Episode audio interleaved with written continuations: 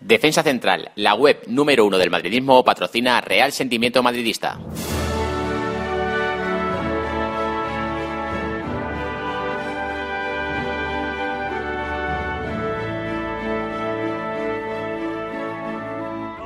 y que posiblemente no tuvimos la fineza o la, las, eh, ese último en, en- o en estar atentos en ese último pase, ¿verdad? En lo demás yo creo que todo lo hicimos bien, bastante bien y por tanto no debemos de alarmarnos, aunque sí, claro, no mirar para otro lado ante cuando vas cuando no se gana, naturalmente. Sí, seguramente vaya a jugar y bueno, es un partido que marca un número importantísimo de partidos y superar el, récord de, del- de jugador internacional y para todos es una alegría y al mismo tiempo, pero principalmente pues estamos eh, jugar un partido que representamos a nuestra selección y que queremos eh, que nos valga de algo y jugarlo pues con la misma actitud que el otro día hemos jugado contra Inglaterra. Sabemos que el fútbol con una buena organización, con un buen espíritu de lucha que seguro que lo van a tener, pues nos pueden plantear problemas que las diferencias en cualquier caso en el fútbol cada día son menores y ellos ya digo que tienen jugadores de calidad, de oficio y que eh, seguro que nos van a plantear problemas. No nos hemos desviado mucho de la que fue campeona del mundo hace eh, 18 meses o por ahí y que claro que son se perfilan como futuros jugadores para la próxima Eurocopa, pero también no solo es que haya dos partidos por delante, el de mañana y el de febrero, sino también hay una competición en sus clubes que marcará un poco el devenir de, los jugadores, claro, si no están jugando bien, si hay problemas eh, físicos y tal, pues claro que hay una competición todavía. Hay dos partidos internacionales, pero luego hay muchos de, en sus clubes.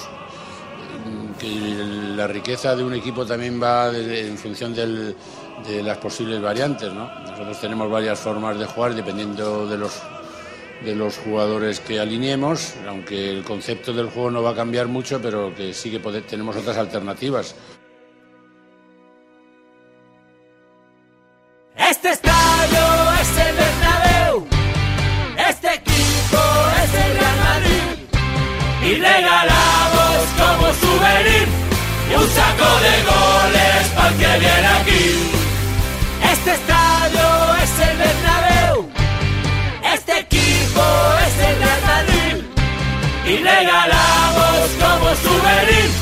Un saco de goles para que viene aquí. Hola madridistas, ¿qué tal llevamos esta semana? Seguro que un poco incompleta por la falta de partidos por el parón de las elecciones. Pues aquí tenéis nuestro podcast, para ir abriendo boca y para que la semana sea un poco más corta a la espera de volver a ver a este ilusionante Real Madrid. Líderes en solitario a tres puntos del Barça y donde ya la prensa, como sabíamos desde un principio, va cambiando. No tanto como me gustaría, pero metiendo ya medio cuerpo en el carro del Madrid.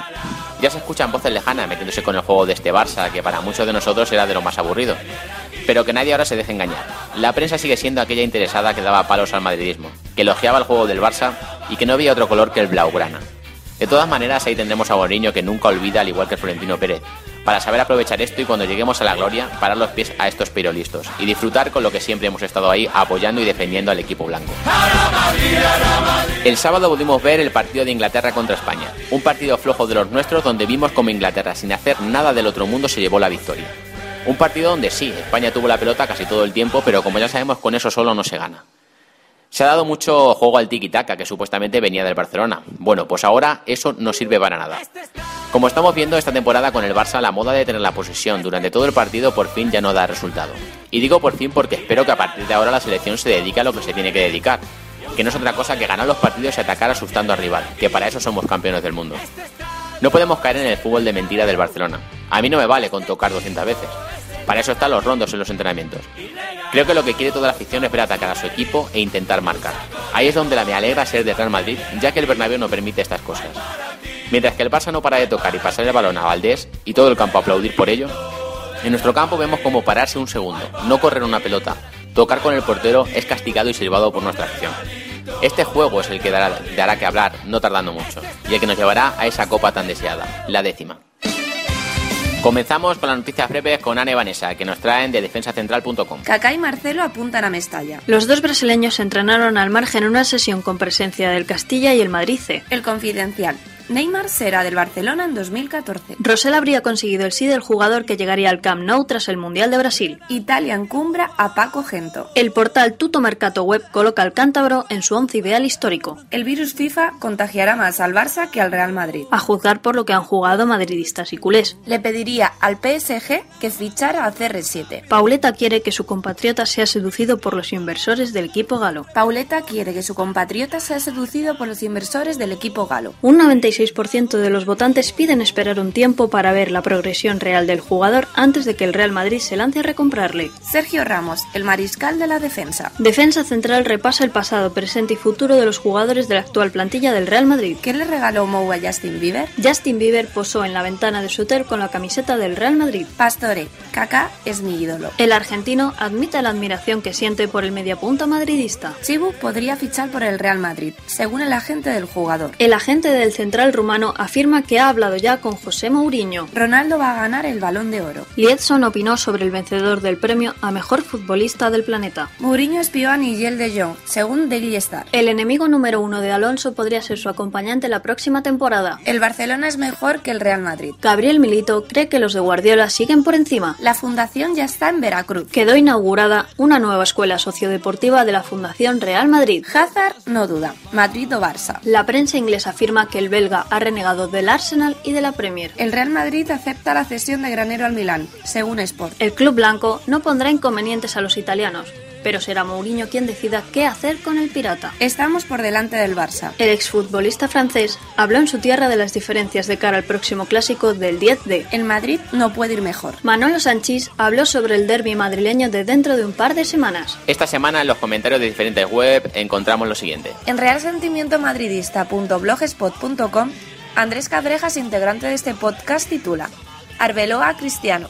Estamos con vosotros, donde habla de estos jugadores por todo lo ocasionado estos días. En defensacentral.com, José Lu Sandoval, autor del post con más comentarios en la pizarra del domingo, con un post titulado ¿Y todavía hay quien defienda a Neymar? En realsentimientomadridista.blogspot.com, Miguel Ángel nos cuelga la importancia de la unión de todo el madridismo. Nuestro compañero habla desde su punto de vista y desde su lado más madridista. Nuestro compañero Aaron nos trae el primer capítulo de Historias del Fútbol, donde nos titula La primera Copa de Europa del Real Madrid Club de Fútbol en realsentimientomadridista.blogspot.com. En la web de davidformoso.com, la mejor pareja de Europa, donde nuestro compañero habla de Pepe y Ramos, además del partido contra Inglaterra. Resultados de selecciones. Bosnia 0, Portugal 0. Turquía 0, Croacia 3. Goles de Olik, Manducic y Korluka. República Checa 2, Montenegro 0. Goles de Pilar y Sivok. Estonia 0, Irlanda 4. Goles de Andreus, Walters y dos de Keane. Inglaterra 1, España 0. Gol de Lampard. Francia 1, Estados Unidos 0. Gol de Loic Remy. Argentina 1, Bolivia 1. El gol de Bolivia lo marcó Marcelo Martins y el de Argentina Ezequiel Lavezzi. Resultados de las categorías inferiores del Real Madrid. Celta de Vigo B 0, Real Madrid Castilla 2. Atlético de Madrid 0, Juvenil A 0. Juvenil B 4, Moratalaz 1. Complutense 0, Juvenil C 5. Getafe A 0, Cadete A 3. Cadete B 4, Torrejón A 1. Unión Adarve A 1, Infantil A 2. Infantil B1, Boadilla A2. Alevina 0, Atlético de Madrid A 3. Torrejón A2, Alevín B3. San Roque A 0, Benjamín A 10. Vallaguado 0, Benjamín B9. Para lo bueno. Uno, dos, tres. Para lo malo. ¿Por qué no marcan cuatro penaltis en un partido contra Chelsea? ¿Por qué expulsan a Thiago Motta? ¿Por qué expulsan a Robbie Van Persie? ¿Por qué? ¿Por qué? ¿De dónde viene este poder? Siempre al lado de la noticia. Estoy contento, tres puntos en un campo muy difícil, en una semana con tres partidos muy complicados, una semana después de Champions. Y luchando por un mismo objetivo. Y no duden que no vamos a parar hasta lograr la décima. Porque te mereces más. Defensacentral.com, la voz del madridismo. Y damos la bienvenida a Juan Antonio Martínez García, presidente de la Peña del Real Madrid de Lleida. Muy buenas. Hola, soy Juan Antonio Martínez García, presidente de la Peña Real Madrid de Lleida desde el 6 de mayo del 2007. Cuéntanos un poco la gestión de la Peña, cuántos lo componen y cuándo nació. La Peña se fundó el 15 de enero de 1962. Está compuesto por 275 socios y socias y es la decana de Cataluña. La gestión de la actual Junta Directiva es no gastar más de lo que se ingresa, hacer actividades, sorteos, viajes para fomentar el madridismo en Lleida. En el caso de que algún oyente se quisiera hacer socio de la Peña, ¿qué es lo que tiene que hacer? Si alguien quiere ser socio de la Peña, tiene toda la información en la sede social y en la web realmadridlleida.com. ¿De qué cosas te sientes orgulloso particularmente como presidente de esta Peña? Del ambiente creado durante casi 50 años y mantenerlo como hasta ahora una gran familia. ¿Cuál ha sido su peor situación como presidente? No recuerdo ninguna en particular.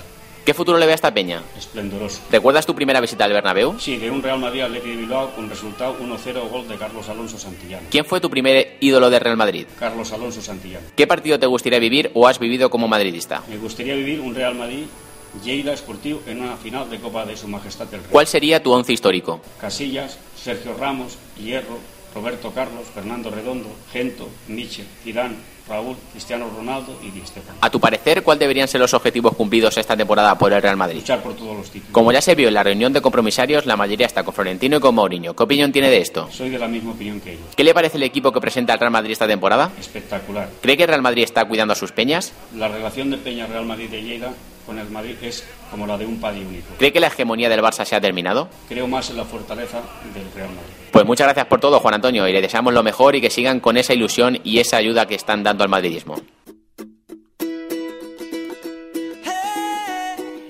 Nos adentramos en la tertulia. Saludos a David, Andrés, Miguel y Aarón, que seguro que están deseando hablar del Madrid después de una semana un poquito rara. ¿Qué pasa, amigos? Pues nada, una semana más aquí, encantado una vez más y con ganas de hablar del Real Madrid como siempre. Un saludo a todos. Hola, buenas. Yo por fin llega el día del podcast, que después de este fin de semana de fútbol, que no de fútbol, así que venga, vamos a darle cuando queráis. Hola, buenas. Eh, ya deseando que vuelva a jugar mi Madrid, que es el que yo creo que de ver- verdaderamente está jugando el fútbol, que, que hay que jugar. Hola compañeros de nuevo, aquí desde Territorio Hostil os mando un abrazo muy, muy grande y a toda la gente que nos escucha semanalmente. Bueno, pues empezamos. El sábado vi- vimos cómo España perdía en tierras inglesas contra el equipo de Capelo. Vemos cómo la prensa atiza suavemente a la selección metiéndose con el juego pasivo que puso de moda supuestamente el Barça. Un juego de toque donde de vez en cuando se ve algún arreón para intentar marcar gol, que es de lo que se trata. Comentarme un poco el partido. Bien, eh, bueno, yo siendo sincero, vi la primera parte y un ratito de la segunda, porque me estaba durmiendo y lo digo así. Eh, lo que no puede ser que en todo un partido España tire muy pocas veces a puerta. Y yo creo que, a ver, el control del juego y todo esto ya sabemos que lo tienen, que saben jugar muy bien, que saben tocarla, eso lo tenemos todo claro. Pero creo que el problema es la delantera. Torres y Villa no están para la selección, no sé cuál es la solución porque tampoco veo a Soldado Negredo a un super nivel como para ser de la mejor selección del mundo. Pero lo digo así, parece que España va de bolo en bolo y en cada bolo no- nos ganan todos. Y yo creo que, sinceramente, aunque la prensa muchos dicen que, que no pasa nada, lo importante no es perder la identidad y todo esto, creo que se deberían tomar un poquito más en serio estos partidos. Aunque fuesen superiores, tuviesen el control en más ocasiones, perdieron el partido. Y lo que no podemos estar eh, diciendo, bueno, somos campeones, tal, sí, eso, es- eso lo tenemos todo claro pero creo que deberían intentar estos partidos solventarlos y ganarlos, porque contra Inglaterra, Portugal, Argentina, perder siempre damos mala imagen, yo creo. Yo estos, estos partidos se van a jugar todos igual. Es decir, eh, ya saben cuál es la llave para meterle mano a España. Es el, que, que toquen, que toquen 74.000 veces a 40 metros, 50 metros de la portería, que ahí no hacen daño. Y lo que tienen que hacer es ver un poco que, hay otro estilo de fútbol. Es decir, eh, se puede entrar por las bandas. Podemos poner a un tío ahí que, que, que- que te baje la, la pelota y que meta el balón. Joder, yo recuerdo un España-Portugal del, del, Mundial, ¿os acordáis? Que si no es por Llorente que abre la lata un poquito y que fija dos centrales para poder permitir las entradas en segunda línea, ahí no metemos gol ni al arcoiris.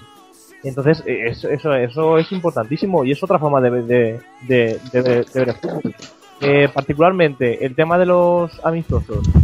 No veo yo. Yo creo que todos los, todos los partidos amistosos, primero por respeto de la estrella que llevas y segundo porque eres España y campeona del mundo, por eso tienes que demostrar eh, fortaleza. Tienes que meter miedo desde desde el amistoso 1 hasta el día de antes de una Eurocopa o del Mundial.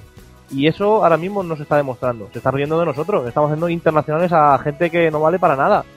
Entonces nos, nos tienen, pues eso, pues nos toman como el pito de seno. Así que hay que mostrar la fortaleza que, que pasa los amistosos, no para hacer probatura, sino para demostrar quién es el que manda.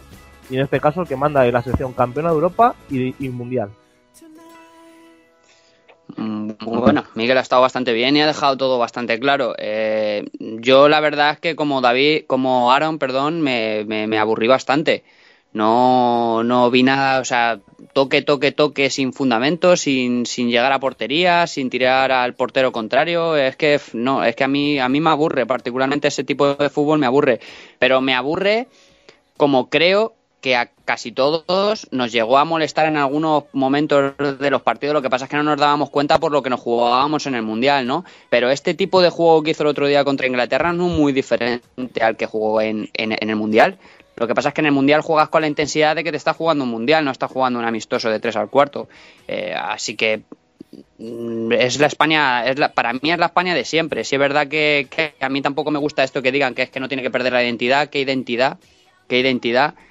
El, cada equipo tiene que jugar a fútbol en su momento cuando de la manera que tenga que ganar, que eso es lo que siempre yo he sacado bueno de Mourinho, que es que hace jugar a su equipo cada partido diferente, simplemente para ganar para ganar el partido. Y si tienes que pegar pelotazos arriba para que te, te, coja la pelota, o Torres, o Villa, o lo que sea, y hacer gol, pues que se juegue de esa manera.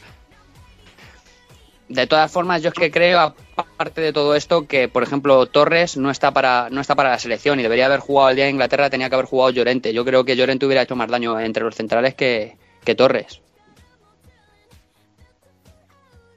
A mí la verdad es que me pareció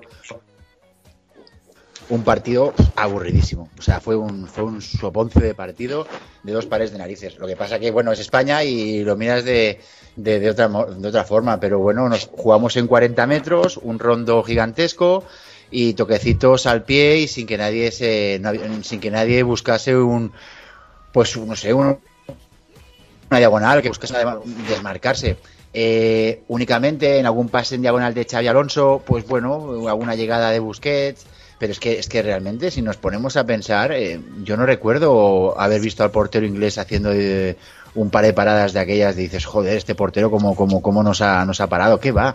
Eh, volvemos la segunda parte a partir del gol inglés, pues bueno, un poquito aquello que parece que subes un poquito el nivel, pero es que en estos partidos o la, la gente la gente está pensando en la liga. Es que est eh, realmente estos partidos de selección son más que otra cosa. Vosotros mañana en Costa Rica, o sea, la verdad. Independientemente de que fútbol esté tan de toque toque sea un aburrimiento cuando no tienes ni, ni verticalidad ni velocidad, es, es, un, es un completo realmente es que es, es que es muy, muy malo este fútbol, ¿no? Pero mañana en Costa Rica, ¿me podéis decir a alguien qué interés puede tener cualquier jugador de la selección, sobre todo si sale un equipo titular? Eh, ¿Qué, qué, qué, qué, no sé, motivación puede tener Xavi, o puede tener Iniesta, o puede tener Xavi Alonso, que saben que tiene el, el puesto asegurado? Yo creo que, que el señor, como dicen algunos, Marqués del Nabo, tendría que intentar empezar tendría que intentar empezar a, a, bueno pues a probar gente a gente de pues hay un once claro. Bien vamos a seguir jugando con nosotros vamos a por los otros. Es que y lo que tampoco me gustó ahora es la manía. Yo no sé quién bueno sí sabemos que lo he inventado. Esto de que SES juegue de falso nuevo. Yo es que soy para esto soy mucho más clásico de pues soy mucho más clásico o soy mucho no lo sé pero yo para mí un 9 es un 9 y claro. un centrocampista es un centrocampista. A mí esto de que el SES juegue de 9 es porque simplemente porque Villa está pasando un, un, momento fatal en el Barcelona y no tiene otro 9. Con todo el super equipo que tienen, no tienen un 9 quien sustituya a Villa. O tienen que poner a Messi de falso 9, o tienen que poner a no sé qué de falso 9. Pero realmente un 9 como, Eto, como han tenido en, en épocas entre Eto, Ibrahimovic y compañía, no lo tienen. No lo tienen. Entonces, a mí me parece que este fútbol es aburrido. Y también quiero que estamos muy viciados de que últimamente estamos muy acostumbrados, o en este caso mal acostumbrados, en ver al Real Madrid a una velocidad que hoy en día no creo que lo tenga ningún equipo de Europa. Eh, toda, la razón ahí. Esta, igual estas palabras no las comemos en diciembre, pero yo sinceramente veo que el fútbol del Madrid en estos momentos, lo que es el fútbol total, no lo tiene nadie, nada más que en estos momentos el Madrid. Pero David, David, eh, también hay que decir que cuando el Barcelona, o sea, como dices que, eh, que lo veremos más, eh, más, adelante, te refieres a cuando jueguen contra el Barcelona nosotros, si el fútbol sí. nuestro es mejor o es mejor el de toque. Lo que pasa que el Barcelona eh, con la Supercopa ya lo vimos, fuimos mejores nosotros y apareció Messi. Es que el Barcelona cuando se atasca aparece bueno, Messi, a lo mejor está... Dime, dime. No, no, que sí, que sí, muy bien, me aparece Messi, pero es que Messi es jugador del Barcelona. Lo que tenemos que por ya te digo. una, de una vez por todas es que este tío no nos meta dos goles cada vez que quiere. Claro, O sea, por eso digo yo que el, el juego del Real Madrid, como tú dices, estoy totalmente de acuerdo, e- es, es el juego que nos gusta más ahora porque es más rápido, tiene más ocasiones. Es que la selección española antes decíamos que tenía una delantera impresionante. A, mejor a mí Torres nunca me ha gustado, pero hace unos años decíamos que era muy buena. Y hoy en día ves la del Madrid, puede jugar el Benzema, Higuaín, el Pipa, y es que es mucho mejor que España. Y como decís, España tiene que buscar otra manera de jugar por banda, como sea, pero no eh, limitarse al juego del Barcelona. Sí, Yo creo que estamos, eh, yo creo que nos estamos equivocando si creemos que, que España es la única selección que va a jugar bien al fútbol en el europeo, ¿eh? No. Alemania, cuidado Ahí viene, Alemania. ahí viene- Alemania. ahí viene Alemania jugando al que dirán los periodistas el, el día que, que Alemania gane la, la, la Eurocopa, así que va a estar entre Alemania o España, yo creo. Y, y el día que la- si la gana Alemania, ya saldrán los periodistas diciendo que la ha ganado porque ha adoptado el fútbol de España o del Barcelona, No, de lo no, que sea. Que va, que va, que va, no tiene nada que ver. No, que, no, quiero que, no quiero que lo comparen, ¿eh? porque es que eh, son estilos diferentes, porque creo que Alemania juega a un toque mucho más rápido, o sea, juega más parecido al Barcelona de los primeros años, del primer Al año de. Guardiola. O al Madrid, sí, sí, sí. Al Madrid ahora o, al Barcelona del primer año. No sé vosotros lo que pensáis, pero a mí la Alemania, la Alemania, por ejemplo, de este último mundial que le metió ese repaso espectacular a Argentina y a la que nos costó bastante ganarle en, en las semifinales, a mí me recuerda mucho más el, el fútbol de actual del Madrid que no más el fútbol de Barcelona. Creo que Alemania es más parecido a, a, digamos, en estilo de juego, con presión. Pero, pero ojo, con- Sí, dime, dime. con toque, con toque, David, Sí, con sí, toque, sobre claro. todo con toque en el medio del campo. Que eso, eso hay que parece que hay que hay que señalarlo porque porque parece que el, que el equipo que juega muy rápido como el Madrid no juega sin centro del campo y eso es una de las Es, grandes es mentiras. falso, que es una, grande, es una gran Es mentira. una de las Es grandes una- mentiras que nos han querido vender. Venimos hablando de esto de- de- en algunos podcasts, pero creo que hay que volver a mencionarlo después de ver a Ramos de central en la selección. Os pregunto, ¿esto ya sabía que iba a pasar por los buenos partidos que Ramos viene haciendo en el Real Madrid en, la de- en esa demarcación? Bueno, yo creo que es eh, algo que viene, que, que venimos ya sabiendo que podría ocurrir, eh, que el hecho de que Ramos tanto juegue de central como en la selección como juegue de central en el Madrid. Yo creo que si no jugaba antes era precisamente porque en la selección española eh, existía Puyol, o existe Puyol, que ya va, va viniendo a menos, va teniendo menos minutos. ah, Piqué, eh, eh, con esa dupla que formaban en los primeros años de Guardiola y tal. En el Barça entonces eran como los, centrales titulares. ¿Qué significaba? Que el sitio, así decirlo, era el de Ramos, el de lateral. Yo creo que así lo venía pidiendo a los entrenadores de Madrid. Es decir, eh, Ramos de lateral tiene más sitio, tiene más llegada, tiene más sitio en la selección y por tanto él está contento. Pero el sitio natural que nosotros conocemos y que digamos que tiene todo el campo para él y no está sujeto a tirar fuera de juego, etcétera, sino que está como eso, como sheriff, como jefe, es de Ramos desde de central. Ahí es donde, donde particularmente está haciendo esos partidos que a mí no me sorprende en absoluto, ¿eh? porque estoy- estamos hablando de un tío súper rápido, muy bien colocado, que va muy bien de cabeza y que aúna todo para tener eh, esa referencia o ese título, digamos, de mejor central de en este momento quizás y en un futuro pues lo será del mundo si no lo es ya. Bueno, yo, yo una vez escuché a, a unos periodistas hablar de la infancia de Sergio Ramos y en las categorías inferiores del Sevilla jugaba de central. Lo que pasa es que, bueno, le tuvieron que recolocar a la, a la banda derecha porque, porque había centrales que se suponía que eran mejores que él. Siempre le ha ido pasando esto. En el Madrid le ha pasado con Carballo, le pasó anteriormente con otros centrales. Y, y ahora y en España la han, la han- mandado a la banda derecha porque estaba eh, estaba Puyol y estaba Piqué, como, como bien ha dicho Miguel. Eh, yo creo sinceramente que le está viniendo bien el- la lesión de, de Carballo, que, que creo que tiene para bastante más, porque, porque puede ser una hernia lo que tenga. Y, y- está mejorando, pero vamos, a marchas forzadas. Cada vez está mejor, cada vez está más fuerte, va a los cortes, va, está, está en todos sitios. Aparte que su físico ahora mismo está es brutal. O sea, no sé cómo estará entrenando, pero, pero, pero está muy bien. Así que vamos a disfrutar de- del mejor Ramos eh, de, de central y creo que al final, por lo menos en el Madrid, va a quedarse ya lo que queda de temporada y si sigue Mourinho eh, durante mucho tiempo más ya se va a quedar de central. Yo creo que ya no le van a volver a mandar a la derecha porque, porque se está viendo que el mejor rendimiento de, de Ramos lo está sacando de central. Yo, yo creo que estamos enfrente de una, de una fuerza brutal de la naturaleza. Ramos creo que perfectamente de lateral derecho, de central por la izquierda, por la derecha, de lateral izquierdo y de, medio centro. Ramos es un portento físico. Eh, como central, es que re- reúne las cualidades perfectas para ser el mejor central del mundo. Velocidad, va bien por altura, es un tío duro, tácticamente es muy bueno, es un líder.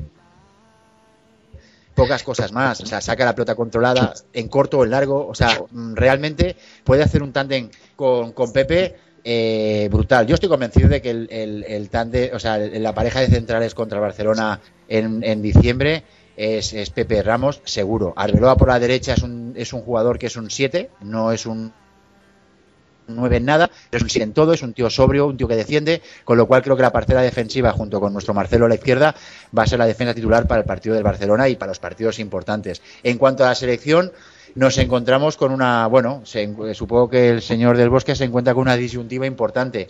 Eh, a Puyol hay que meterlo sí o sí, aunque no está físicamente eh, bien ya, o sea, las lesiones, 33 años y las lesiones, pues le, le está pasando factura y eso es evidente.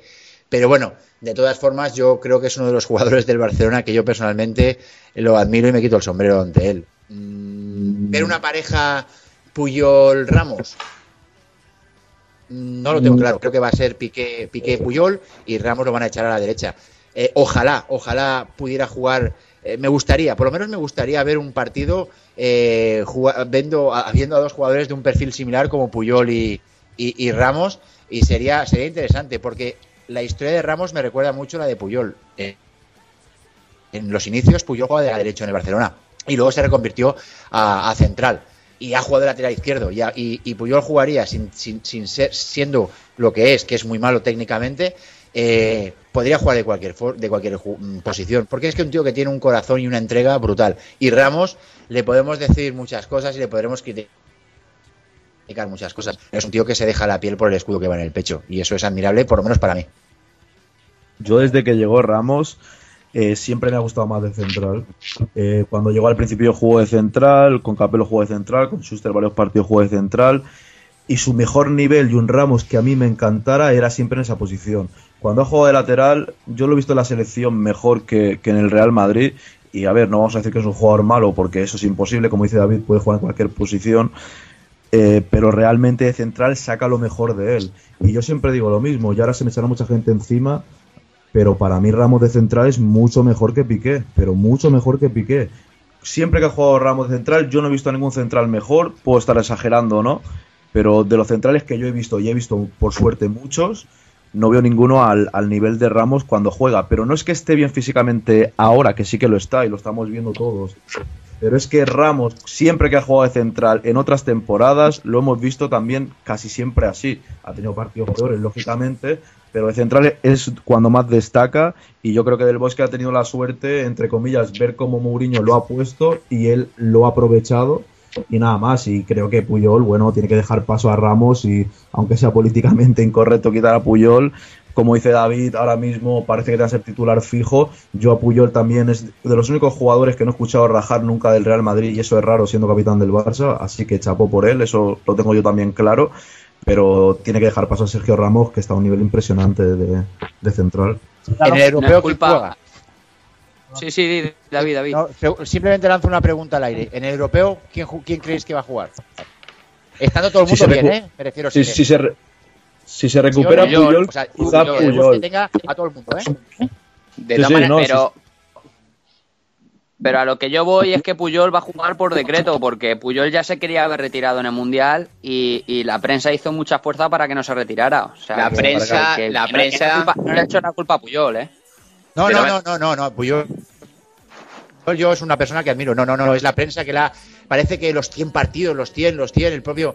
Oye, pues si el chaval ya se encuentra en una. físicamente, el que mejor se conoce son los propios jugadores. Si él ya ve que está al límite, yo creo que es una lástima que, que Puyol acabe arrastrándose por, por el campo. No me gustaría. De todas la, prensa. ¿eh?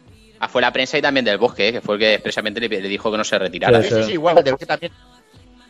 O sea, por eso digo que no, no Bueno, me, es que del, no me- bosque, del bosque va de tontería en tontería también, ¿eh? o sea, ya no, por eso digo que no, no me creo que Eso lo que diga del bosque, vamos. Claro, que digo que no me creo que estando bien Puyol, sabes que le dejen el banquillo después de. No, y, es que, y es que estando No. bien Puyol, es que estando bien Puyol es mucho más defensa que Piqué, no fastidiemos, ¿eh? Pero, Pero, pero pero va a estar digo, bien, pero- pero va a estar lo que bien. pasa es que Puyol hace grande. ¿Qué? Que no va a estar bien, Eh, yo creo, más pero- Puyol al nivel suyo 100%, yo creo que ya no. Puede rendir más o menos, pero para ser clave, yo creo que no, la verdad. Pero ha- haciendo referencia a lo de Piqué, ¿recordáis algún partido bueno que haya hecho Piqué, pero bueno de verdad como los que ha hecho al lado de Puyol? ¿Algún partido bueno de verdad sin, Pi- No, sin, sin Puyol Puyol al al lado, lado? Piqué no juega bien. Sin Puyol al lado, O sea, Piqué no juega bien. O sea, ¿lo recordáis un partido bueno? No, correcto, tienes razón, Andrés. Eh, Piqué sin Puyol al lado, nada. O sea, Pi- Piqué ha sido muy bueno porque le ha hecho muy bueno Puyol. Pero eh, eh, una cosa, eh, Puyol lleva lesionado, o sea, ha estado lesionado.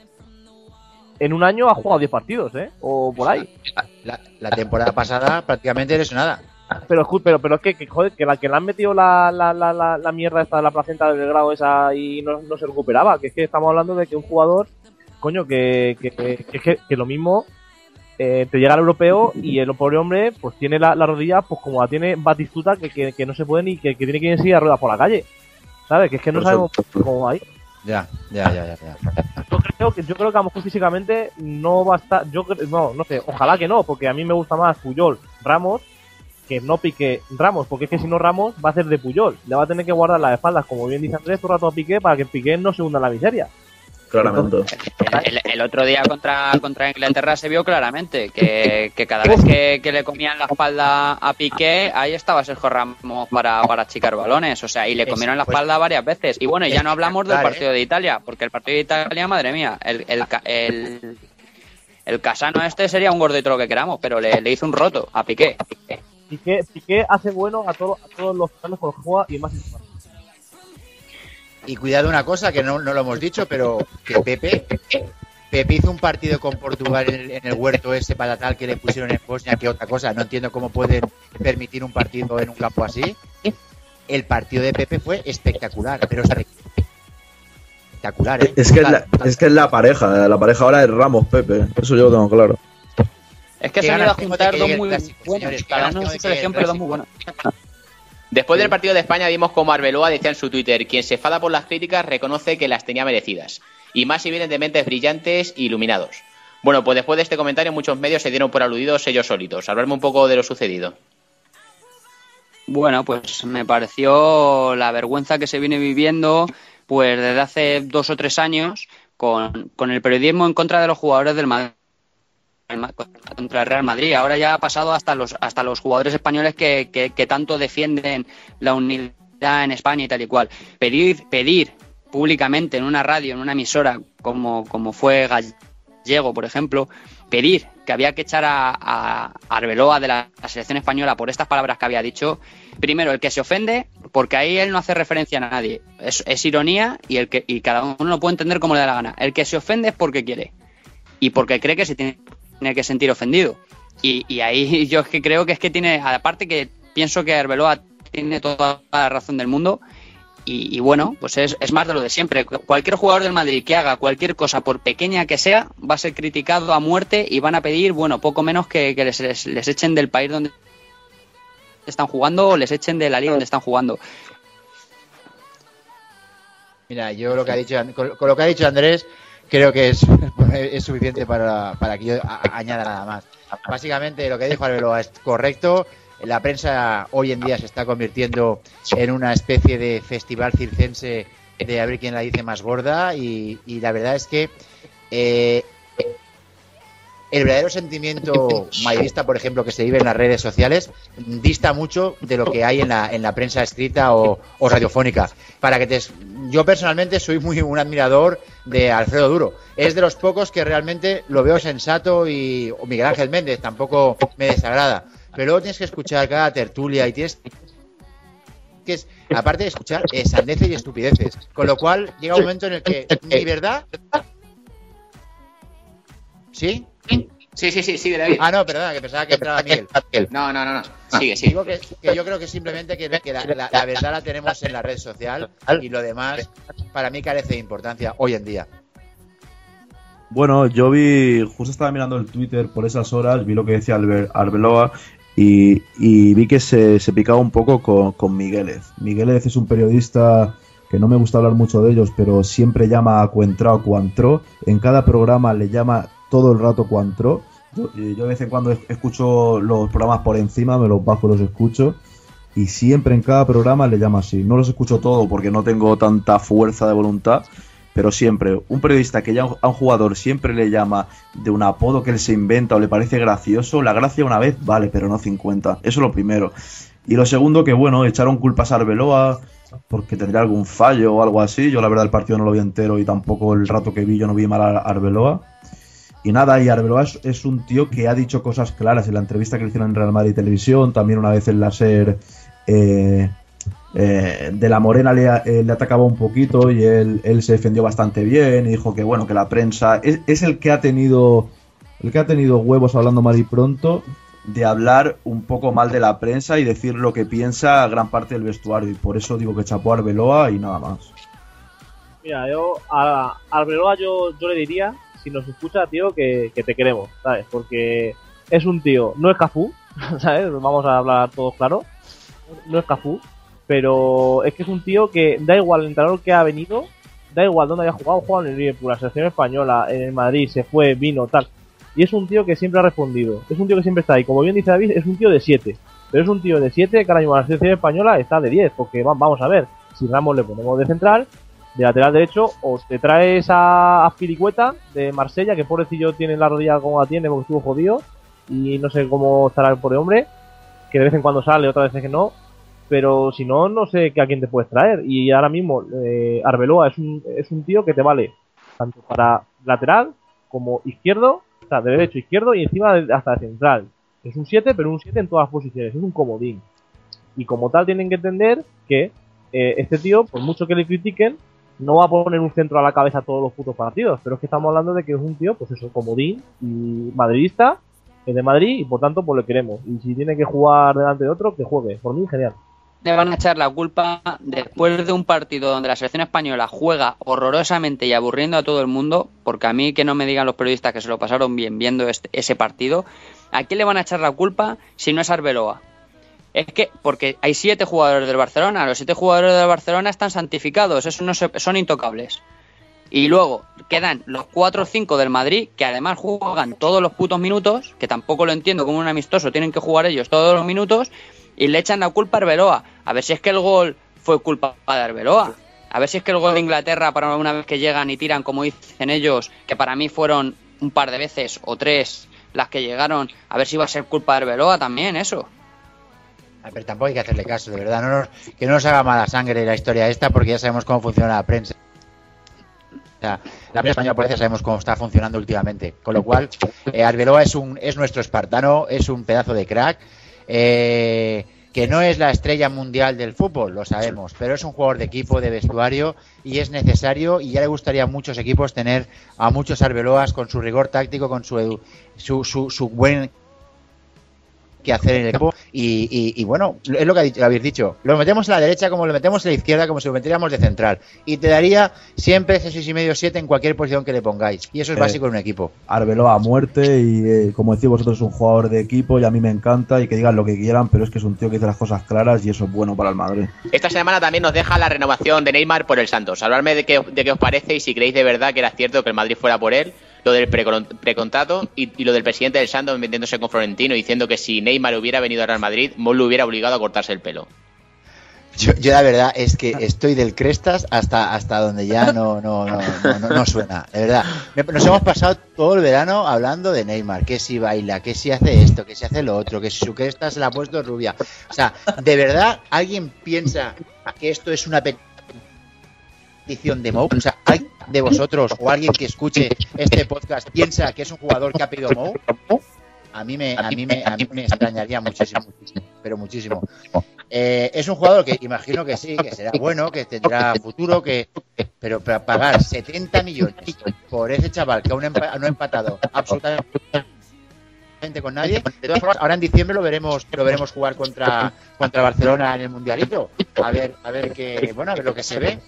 Y lo que también me parece bastante gracioso que si esto lo hubiera hecho un emisario del Madrid, no quiero ni pensar cómo nos hubieran puesto, es cuando el señor Rosell se sube en el, en el, en el autocar de Brasil y empieza a tocar los timbales, por no decir otra cosa.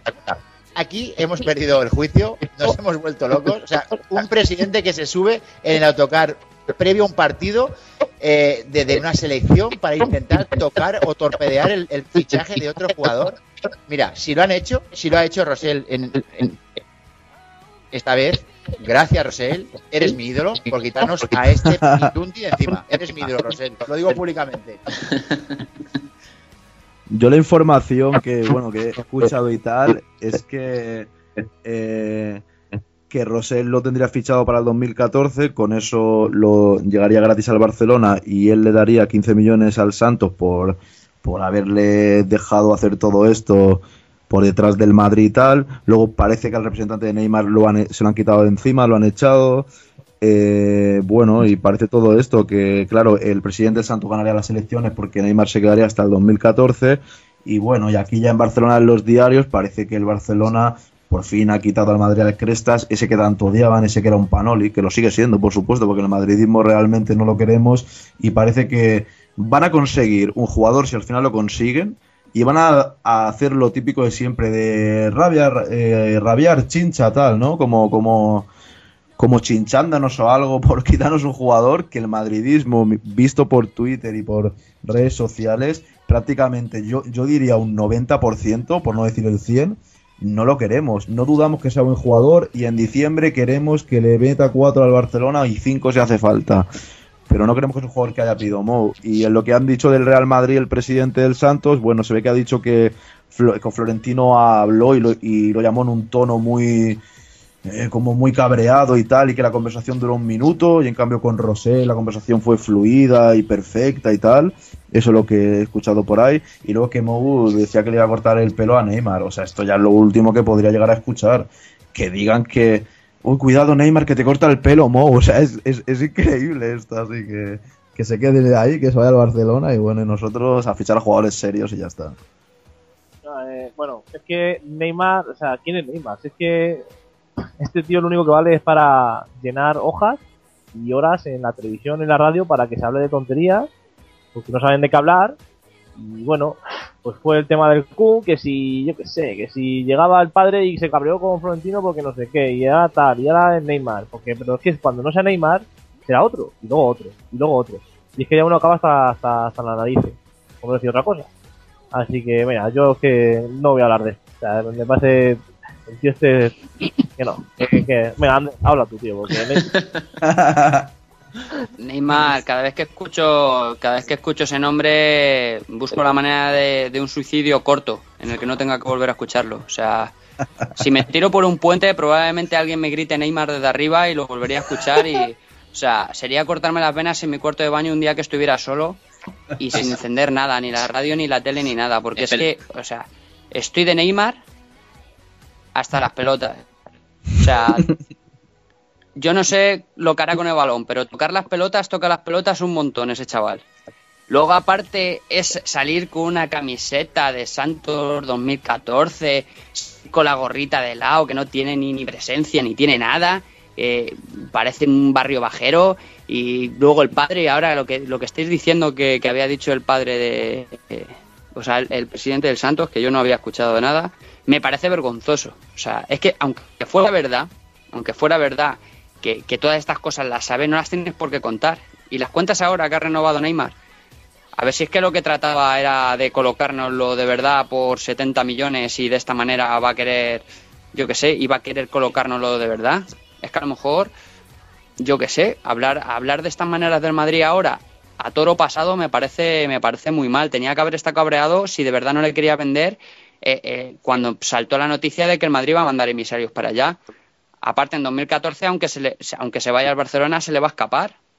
Entonces, no sé, no sé ah, qué sentido tiene el meterte ahora con el Real Madrid. No sé, yo es que de Neymar, como Miguel, estoy más que cansado de hablar de Neymar. Estoy más que cansado de ese jugador. No ha demostrado nada, no ha hecho nada con su selección, que ahí tengo que reconocerlo, es muy, es muy, muy, muy parecido, igual que Messi, tampoco hace nada con su selección. Ahí los dos son unos crack.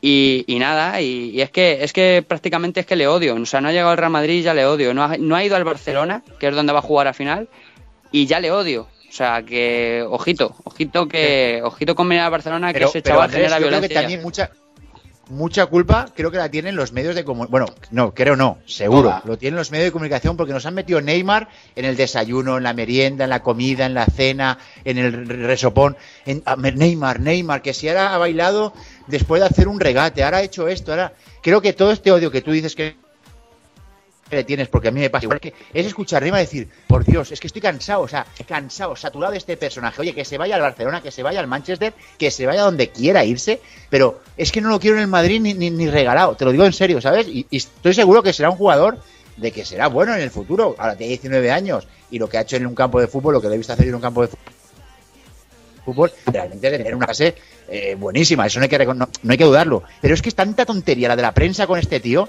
que es que al final, que el chaval seguro no tiene culpa ninguna, el chaval está comiendo todo esto de, doblado y, no tiene ni idea por dónde les vienen la, la- la- digamos, las hostias, ¿no? En este sentido, pero que realmente, qué cansancio de verdad con el tema Neymar y a ver si ya de verdad... Hace, David, David. David, Y nosotros hace, en hace nuestro. muchas cosas, hace muchas cosas, pero acuérdate de Robinho en, en el Santos. Sí, sí, sí, También sí, hacía correcto. muchas cosas. Wow. Tiene mucha clase, tiene mucha clase, pero tiene que demostrarla en Europa. Es que a mí un futbolista que, que en la liga brasileña hace lo que hace San- lo que hace Neymar, a mí es que no me dice nada. Sí, no me dice sí, nada correcto. como futbolista. Que lo haga en el Manchester, que lo haga en la Liga correcto, Italiana, que lo haga en la Liga Italiana con los defensas de Italia, o que lo haga en España con, con las defensas tan cerradas que hay, porque aquí ya está de moda el juego también de, de- de- del, del vestuario, que salen ya con el partido jugado del vestuario, todo táctica. Que venga aquí y que lo haga. Que deje de jugar Pero al pelotazo y a lo que juegan allí, a la maravilla, al fútbol, como dicen, al fútbol mágico Eh, ese. Es luego bonito, ¿no? Pero, pero imagínate si estamos cansados, David, que empezamos el primer podcast, si no me equivoco, en junio, y llevamos Junio, sí. 18. Llevamos 18, que ya somos eh, mayores de edad, por cierto, eh, hablando de Neymar. Y seguimos Sí, hablando sí, de sí, sí, Neymar. Sí. Como, Sí. como habéis dicho, que se quede en su casa y no hablemos más de este tío, que se vaya al Barça donde quiera y que lo deje en Sí paz. que es verdad. Es una pesadilla, es una pesadilla. Me, me acuerdo yo que en el, en, en mi- en el blog, el prim- uno de los primeros artículos que hice fue Neymar, 46 millones, estamos locos. Y de esto estamos hablando de, no sé si fue a, a mediados de mayo o a principio de montar el blog. Y ahora estamos en el mismo noviembre y aún estamos con la misma que, tontería. lo- Pero es que aparte, en estos 5 o 6 David, No, no, decía que en estos 5 o 6 meses es que no ha habido un día que no haya salido o en la sexta o en la 4 o en el, o en, o en- o en- en- en el as o en el marca o en la madre que parió al demonio, de verdad. Es que es, es como. Creo que, que creo que voy a coger la sopa y me va a aparecer buceando entre el cabello de Ángel, Dios mío. lo que está claro es que ya este, este tema digo, va a ser tema tabú, ¿eh? Por algunos, algunos os suicidáis, ¿eh? Sí, no, es un tema tabú. Yo ya, Sí, yo ya es, que, es que, tío, mira, llega un momento que lo que dice David, que pone en la televisión en Neymar, pone en la radio en Neymar, abre los periódicos Neymar, eh, bueno, yo en los periódicos no los leo, pero bueno, eh, por el Twitter y Neymar y Neymar y Neymar, porque claro, la gente sí que lee los periódicos y está todo el rato conectado a la televisión, y Neymar y Neymar y Neymar, joder, es que, es que, ¿quién es Neymar? Por Dios, es que voy a tener que decir lo que dice Mourinho, ¿quién es Neymar? ¿Es Maradona? Sí, Neymar, ¿Es, Crist- es- es Cristiano Ronaldo. ¿Quién es? ¿Quién es Neymar? Neymar Bueno, es como Pedro pues ya- León, le veo cedido en el Getafe, al final. Desde aquí, desde aquí lanzamos una, una lanzamos una, una, una frase a nuestro director que es Neymar, no más, por favor, Oliver, Neymar, no más. Sí, por- claramente, por, ¿eh? por vuestra salud lo voy a tener que dejar, sí. Por lo cercano que está el mercado de invierno, se está hablando de la situación de Granero en el equipo. Se habla de una posible cesión. ¿Qué me podéis decir de esto? Bien, a ver, Granero ya hablamos hace unos podcasts que no lo, es muy madridista, eso nadie lo pone en duda, buen chaval, todo lo que queramos, pero no le veo el nivel para el Real Madrid. Su- ha tenido sus opciones de jugar y yo creo que en la posición donde está él también tiene mucha competencia, creo que está muy, muy por encima de él casi todos. Y más para la labor que quiere Mourinho, porque Granero no está para hacer el trabajo de Xavi Alonso y tampoco el de Kedira, así que lo tiene muy difícil para jugar. Y nada, el Arsenal se ha interesado por él. Yo al Arsenal no le daría ni agua porque no me cae muy bien Wenger. Siempre no sé, como muchos equipos, al Madrid parece que le niegan siempre cuando tiene un jugador y tal, y siempre con el Madrid todo el mundo tiene derecho a hablar y opinar sobre el Madrid. Y nada, si se va cedido, yo creo que será una buena opción. De- decían que era muy amigo de Mourinho, eh, Granero, pero claro, ser amigo, él, él no es el psicólogo del equipo, porque sé que estudia psicología y tal, y no creo que sea el psicólogo del equipo. Tiene que jugar porque su jugador es buen jugador, pero quizás no para el Real Madrid, podría ir cedido perfectamente. Nada, eh, completamente de, de acuerdo con lo que dice Aaron. Eh, este, este jugador es que es el que menos minutos lleva de todo el equipo, creo. Entonces, es que yo me pongo en su piel y lo que quiero es jugar. Hombre, entiendo, a menos que seas ahí, que seas Pedro León, pero Eso es. yo, yo lo quiero jugar. Eh, yo qué sé, y si no puedo, pues me busco la vida, está claro. Y si el Arsenal, que es un grande, eh, te, te llama, pues vas a ver, le vas a abrir la puerta. A ver qué te dice, al menos. No sé, en- no sé si a lo mejor Granero en un futuro, digamos, si Alonso, Dios no lo quiera, eh, algún partido se pierde por lo que sea, o tiene una lesión, y Sajín vuelve al tema de la rodilla, no sé si a lo mejor él tendría ese sitio de organizador, pero es que si no a día de hoy, no sé, bueno, claro, si bajas a Kaká, etcétera, bueno, no sé, ya da- te, te sale un montón de, de cábalas que ahora mismo, si no goza, si no goza de confianza, incluso goza con menos minutos que Sajín es que ha jugado solamente el rato ese, los 20 minutos, 25 minutos de otro día, jugó, creo. Y es que lleva más que, Gran- que Granero. Así que, no sé, yo el futuro de Granero en el Madrid lo veo bastante negro. Es que, es que Granero eh, es que no ha demostrado nada cada vez que ha jugado. Es que no puede jugar más que de, lo que está jugando. No está jugando nada, pero es que no puede jugar mucho más. Es que ya nos hemos deshecho de gente como Parejo, que tampoco, que también le teníamos el madridismo mucho cariño y también se le tuvo que echar. Es que si a ti te dan oportunidades como se le han dado a Granero y lo que haces es en la mayoría de los partidos chupar los 3-4 partidos que tiene buenos, que, que como mucho tiene 3-4, son partidos en los que en los que recibe mucho el balón y, y- y- y- y de verdad empieza él a regatear y hacer cosas. A veces le, so- le sobran regates. No sé, a mí es que nu- nunca me ha gustado en el Madrid, no me ha gustado. En, su etapa del Getafe sí que me gustaba mucho ese granero, pero la etapa del Madrid, no sé, yo creo que se le queda grande. Yo creo que, que Granero disfrutaría más jugando en, en un equipo, pues yo que sé, como el Valencia. Voy a decir el Valencia, que es un equipo de los grandes de España, pero, pero no le veo yo para jugar a Real Madrid. Entonces, su salida, su cesión, venta o lo que sea, la veo necesaria. Más que buena o mala, la veo necesaria. Sí, sobre todo para él, ¿eh? Sobre todo para el propio jugador, porque en el Madrid, no, la- las pocas, las oportunidades que ha tenido no sabe aprovechar. Y como siempre hemos dicho desde aquí, el Madrid es un tren que pasa una vez en la vida y lo que no puedes pretender es quererte subir cada día, tener una oportunidad para subirte. Ha tenido muchas oportunidades porque recordemos que con Pellegrini prácticamente era titular, jugaba casi siempre, pero es que, pero es que no ha demostrado lo que ha tenido que demostrar. Con, con Mou, que es un chaval los que yo creo que le mira con muy buenos ojos a Mou a, a Granero, pero no, es que no, es que no, es que no. Y encima ahora esperamos ya la recuperación definitiva de nuestro queridísimo Sajín. eh, y claro, es que, es que solamente el otro día cuando jugó el ratito que jugó contra los Asuna, tú ya lo ves en el campo. Y este chaval ya lo ves, le ves, le ves, le ves, le ves cosas, le ves simplemente cómo pasa la pelota, cómo la busca, cómo. Y Granero es que está, no sé si es que está demasiado eh, presionado por, por jugar, o como dice Andrés, es que simplemente es que el Madrid es demasiado grande para él. Pues bueno, oye, no pasa nada. Eh, que no todo el mundo puede ser titular en el Real Madrid o en un equipo de estos tan grandes, pues oye, pues igual el, el granero es un tío que puede jugar perfectamente titular en el Betis o puede jugar perfectamente, eh, si no en el Valencia, pues en cualquier equipo que esté ahí luchando, porque no en un Sevilla o en un Villarreal, que me parece que hubo ofertas del Villarreal, perfectamente eh, respetable y, y, y, y podría acabar su carrera profesional, que es un chaval joven, en un equipo de los grandes, jugando Champions o UEFA o bueno, Europe League, y por qué no, el Madrid es grande para él, pero hay, hay otras, hay otros caminos que no son antes el Madrid. Oye, mira a Borja Valero, ¿eh?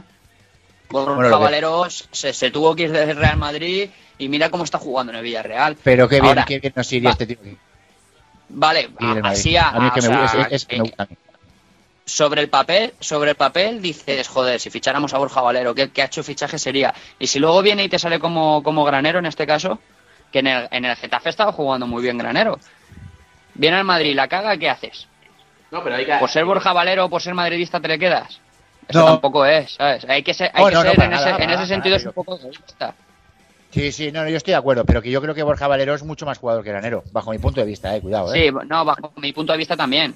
Lo demuestra semana tras semana, pero a ver. Vemos cómo Argentina vuelve a decepcionar y cómo la afición vuelve a dar palos al- a Messi. Hablarme un poco de lo sucedido y compararme un poco el papel que desempeña Cristiano con Portugal y Messi con Argentina. Eh, veréis, a, a mí me encanta mm, que llegue Messi con Argentina y les haga el partido rana y o baten y te den palos a Messi. Es que me encanta. Luego vendrá el, el karma y me, me dará por donde amargan los pepinos. Pero es que, eh, a ver, es que, o sea, si, eh, a este Messi, por mucho que digan, la gente que tiene alrededor en el Barça y tal, si es el mejor jugador del mundo en todas las posiciones, o sea, en todas las posiciones, en, en todos los partidos, lo tiene que jugar. Da igual el rival, que juegue. Si tú coges el balón, te tienes que ir o tienes que hacer lo posible para ser el mejor. Eso está claro. Y es una de las cosas que hace Ronaldo con Portugal. Creo que Ronaldo con Portugal se exige muchísimo, muchísimo. Creo que ha jugado con el tobillo partido, y sí ha jugado, ha jugado con lesiones musculares y siempre lo, lo da todo. Que luego tendrá más o menos suerte, pero es que luego ves a Messi jugar con Argentina y es que da pena. Es que no, no tiene marque, se cabrea con sus compañeros, no da un control bien, no sé, es que de verdad que es que es para hacerse mirar. Y en Argentina, lo que pasa es que lo que pone, lo que pone de verdad en Argentina son Tavechi, Higuaín ahora, y, eh, Agüero hace unos partidos y el Pastore. Eso es lo que verdaderamente pone. Y no lo que pone es un tío que juega de puta madre eh, a, a, a, a 6.000 kilómetros y luego llega y hace el espectáculo como hace con su país. Eso, eso no es lo que pone. Y por mucho que le joda a Messi, lo siento mucho, tío, pero eh, Argentina es Argentina y si eres el mejor, demuéstralo. Y ya está. No, eh, demuestran, demuestran bastante más inteligencia los argentinos que nosotros. Porque aquí parece que, que- hay que defender a Messi, aunque, aunque haga la, basura que hace con, con- con la selección de su país.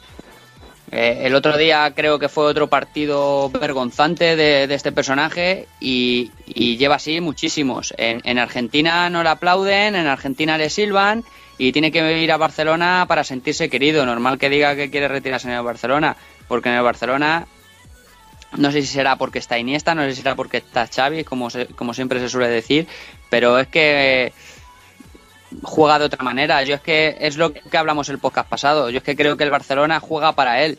Argentina no juega para él. Entonces, claro, deslumbra Pastore, deslumbra Higuaín, deslumbran los jugadores que están acostumbrados a jugar para, para un equipo, pero no que el equipo esté juga- eh, que juegue para él. Entonces, ahí es donde viene su problema, pienso yo, que puede ser ese su problema. Bueno, y sobre todo también porque no está no está ni Iniesta ni Xavi que le hacen le hacen grande y como tú dices juegan para para, para Messi. O sea, Messi eh, del Barcelona ha, ha echado a Eto, ha echado a ha echado a Ibrahimovic, ha echado, o sea, cualquier ahora parece ser que con Villa eh, están teniendo serios problemas por mucho que diga su presidente que se llevan muy bien porque juegan al parchís. Pero bueno, aparte de, de- estas historias, creo que Messi en Argentina lo miran de una forma muy diferente a lo que, por ejemplo, se miraban a Maradona. Eh, Messi no ha jugado nunca con un, nunca ha jugado con un equipo argentino y eso los argentinos lo tienen muy marcado. Eh, luego, pues claro, los partidos que hace con, Bar- con el Barcelona y los partidos que hace con, con Argentina. Eh, cuando encima, el problema es que eh, desde aquí, desde sobre todo la prensa catalana, lo, lo han subido a los altares, ha- han contagiado esa corriente de me- mesiana, ¿eh? esa, esa corriente que, que es como, como si Messi fuera, fuera un dios, y lo único que yo sí que he visto a Maradona ganar un mundial siendo prácticamente él solo, y yo o no he visto ganar un partido, bueno, yo he visto hacer ridículo a Argentina, sin ir más lejos, este mundial contra Alemania, que les metieron 4-0, creo recordar que fueron 4-0. Entonces, es lo que habéis dicho vosotros, es que si un jugador es el número uno del mundo, tiene que demostrar, y cuidado, que, que, que, que Messi en Argentina no está rodeado de tucebolas. Cuidado que tiene un equipo que, que es, es- es- o sea, que alucinas. O sea, que el equipo que tiene Argentina desde centro de campo para, para adelante es una brutalidad, es una auténtica brutalidad, porque cuando empieces a pensar entre Kun Agüero, Higuaín, Messi, Tevez, Pastore, eh, o sea, Vanega, ojo, cuidado que tiene un equipazo, ¿eh? Pero bueno, tampoco me preocupa. Si, si lo hace mal con Argentina, pues que lo haga mal. A mí lo que me preocupa es que mañana eh, Cristiano se nos lesione con el partido de, de vuelta contra Bosnia y espero que lo haga bien, que la gente se mete se meta el láser por el culo, perdón con la expresión, pero es que es para, para ya estar cansaditos, y que la prensa de aquí, Palmera Catalana, que no empiece a meterse que si es un llorón porque se ha quejado del campo. ¿Cómo no te vas a quejar de ese campo si eso era un, huerto que ni las patatas salen bien? Y luego con lo del láser. Si dice lo del láser, también es un llorón. O sea, eh, que mañana Cristiano haga un partidazo, que se clasifique Portugal, porque yo quiero que Cristiano esté en el europeo y que sobre todo nos venga nos venga sin ningún tipo de lesión, ni él, ni Pepe, ni Coentrao. Bien, pues en el, tema este de Messi, está claro que en Argentina hay jugadores que, que les quieren más, como es el caso de Higuaín, por ejemplo, o también Di María, Pastore, etcétera, etcétera. Les tienen más cariños, más cariño, pero está claro que a la que Messi aparezca un poco, si es que aparece, a mí me gusta que no aparezca, porque imagínate vosotros si aquí en Cataluña con el Barcelona no paran de ensalzarlo día a día, tiene que decir todo el mundo, hasta el apuntador tiene que decir que es el mejor del mundo, aparte que haya que decírselo cada día. Le anda un poder tan grande en el Barcelona que yo creo que está hasta por encima. O sea, la gente dice que manda Guardiola. Yo ya creo que el que manda es Messi directamente. No sabe ni leer, pero mandar manda. Eh, porque el equipo juega para él y en el Barcelona juega mejor. Le rodean jugadores quizás mejor para su estilo porque Di María es como él. Di María se lleva a cuatro y te mete gol será lo mejor eso un poco, pero simplemente allí tiene la confianza total en el Barcelona y en Argentina pues no da pie con bola y yo me alegro. En el caso de Cristiano, Cristiano creo que con Portugal lo hace bastante mejor que Messi con Argentina, lo que pasa que claro, el partido del otro día no lo puedes comparar, yo lo vi un rato y era un patatal que bueno, que, que lo que más quieres es que no se lesione nadie. Y nada más, como dice David, yo también quiero ver a Cristiano eh, en, eh, en la, en la Eurocopa. Espero que consiga la clasificación. Espero que encima él tenga un buen partido en Portugal y le dé la clasificación a, a su equipo. Y nada, eh, que no le, apuntan con el láser a hacer peinetas, le llaman Messi. Messi, ¿dónde se ha visto eso? ¿Vosotros habéis visto alguna vez que vaya a Zidane a un campo y le dijeran, yo qué sé, Figo, Figo, cuando Figo era otro equipo? O, que fuese Figo a un sitio y le dijeran Ronaldo, Ronaldo. Es que no lo entiendo porque a Cristiano Ronaldo le dicen Messi, Messi. Es que es, es algo que, lo intentan desquiciar y él rea- reacciona mal de vez en cuando porque está harto de todo esto y es lo, es lo normal.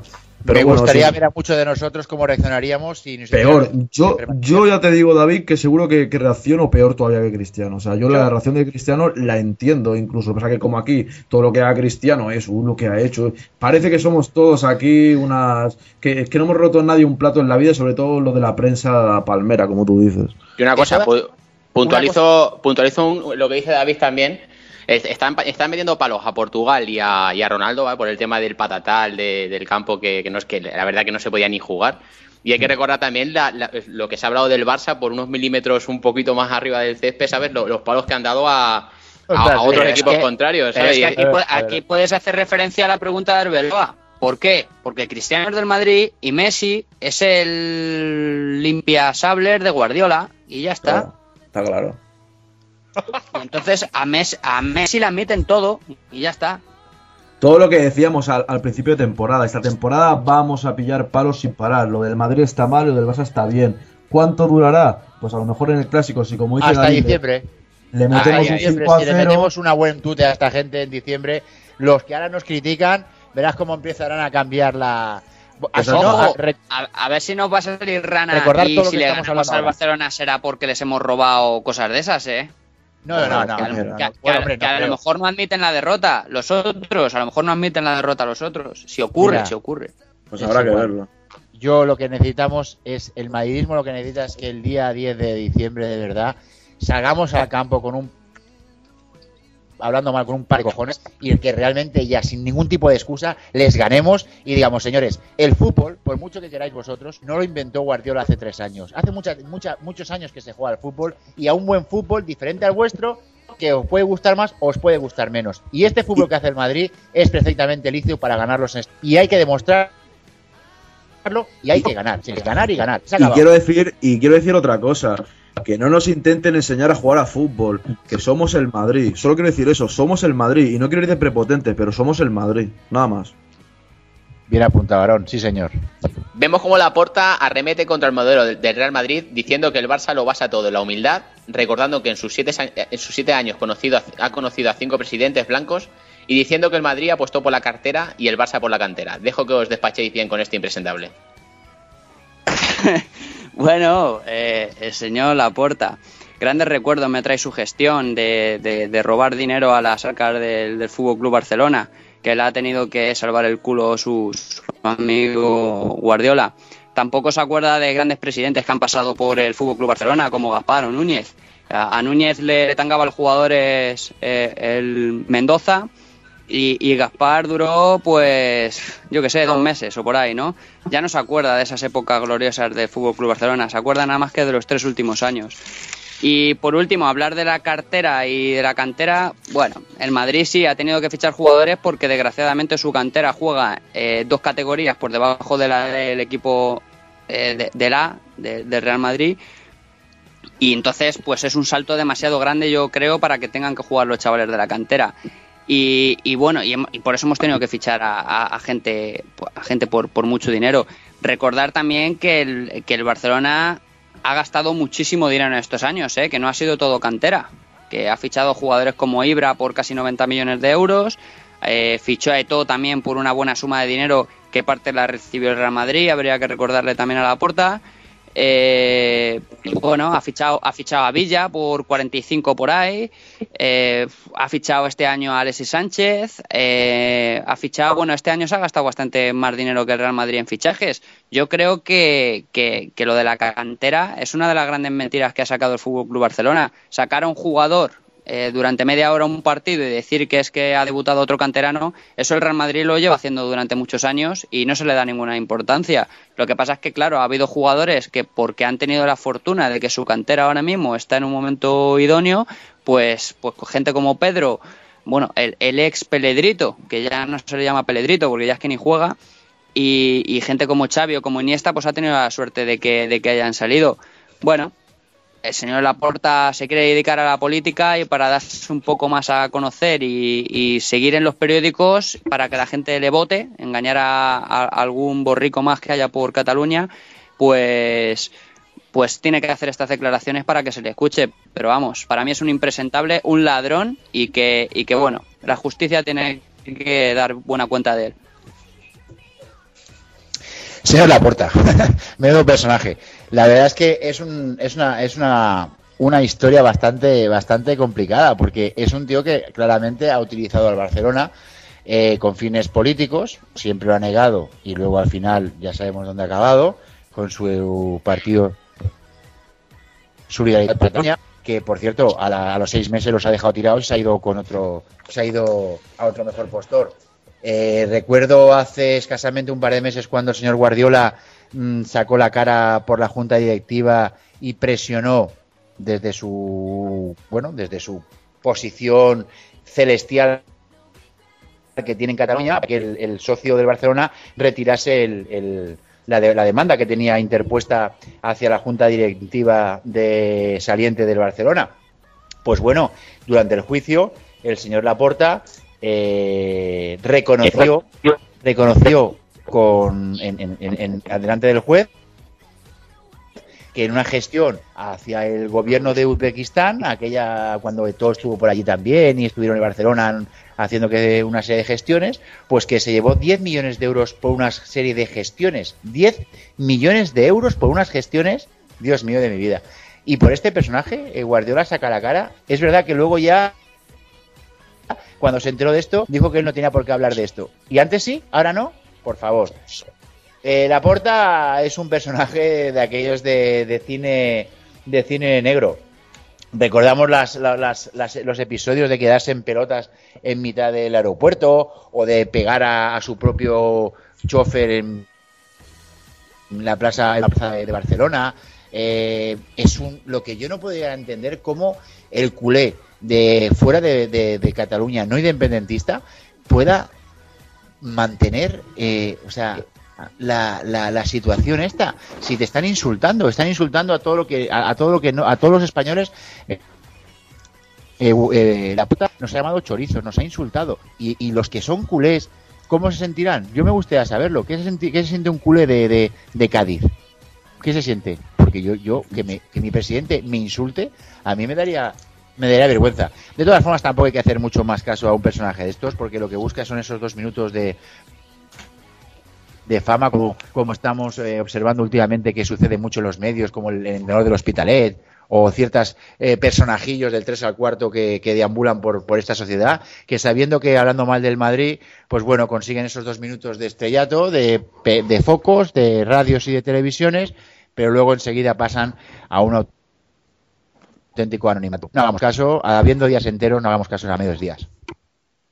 Bueno, yo mira, voy a contestarte a esto, David. Yo tengo mi primo que, que son de Almería, solo del Barcelona, y cuando estaba a la porta no le gustaba nada. No le gustaba nada la porta, lo decían, pero claro, ¿qué van a hacer? ¿Dejar de ser del equipo? No, no van a dejar de ser porque tengan a un impresentable que a la gente de fuera eh, la maltrate, digamos. Había gente que, que estaba en desacuerdo, eh, pero bueno, pero tam- tampoco podían hacer nada, digamos. Y, vo- y volviendo al tema de la porta, bueno, di- dice que, su proyecto y su equipo se basa en la humildad. La humildad, la humildad de un tío que roba a su propio club para tener una casa más grande, presentarse a elecciones políticas, que se- eh, darse a conocer un poco, sacar mucho beneficio, irse de fiesta, gastarse el dinero, tal. Eso no es humildad, bajo mi punto de vista, y que no nos vendan mal la humildad del Barcelona, que todos la conocemos y los que somos de Barcelona más todavía, los que somos de aquí. Los que somos de aquí sabemos perfectamente que el Barcelona cada vez que gane algo nos lo va a restregar a más no poder, y eso es humildad.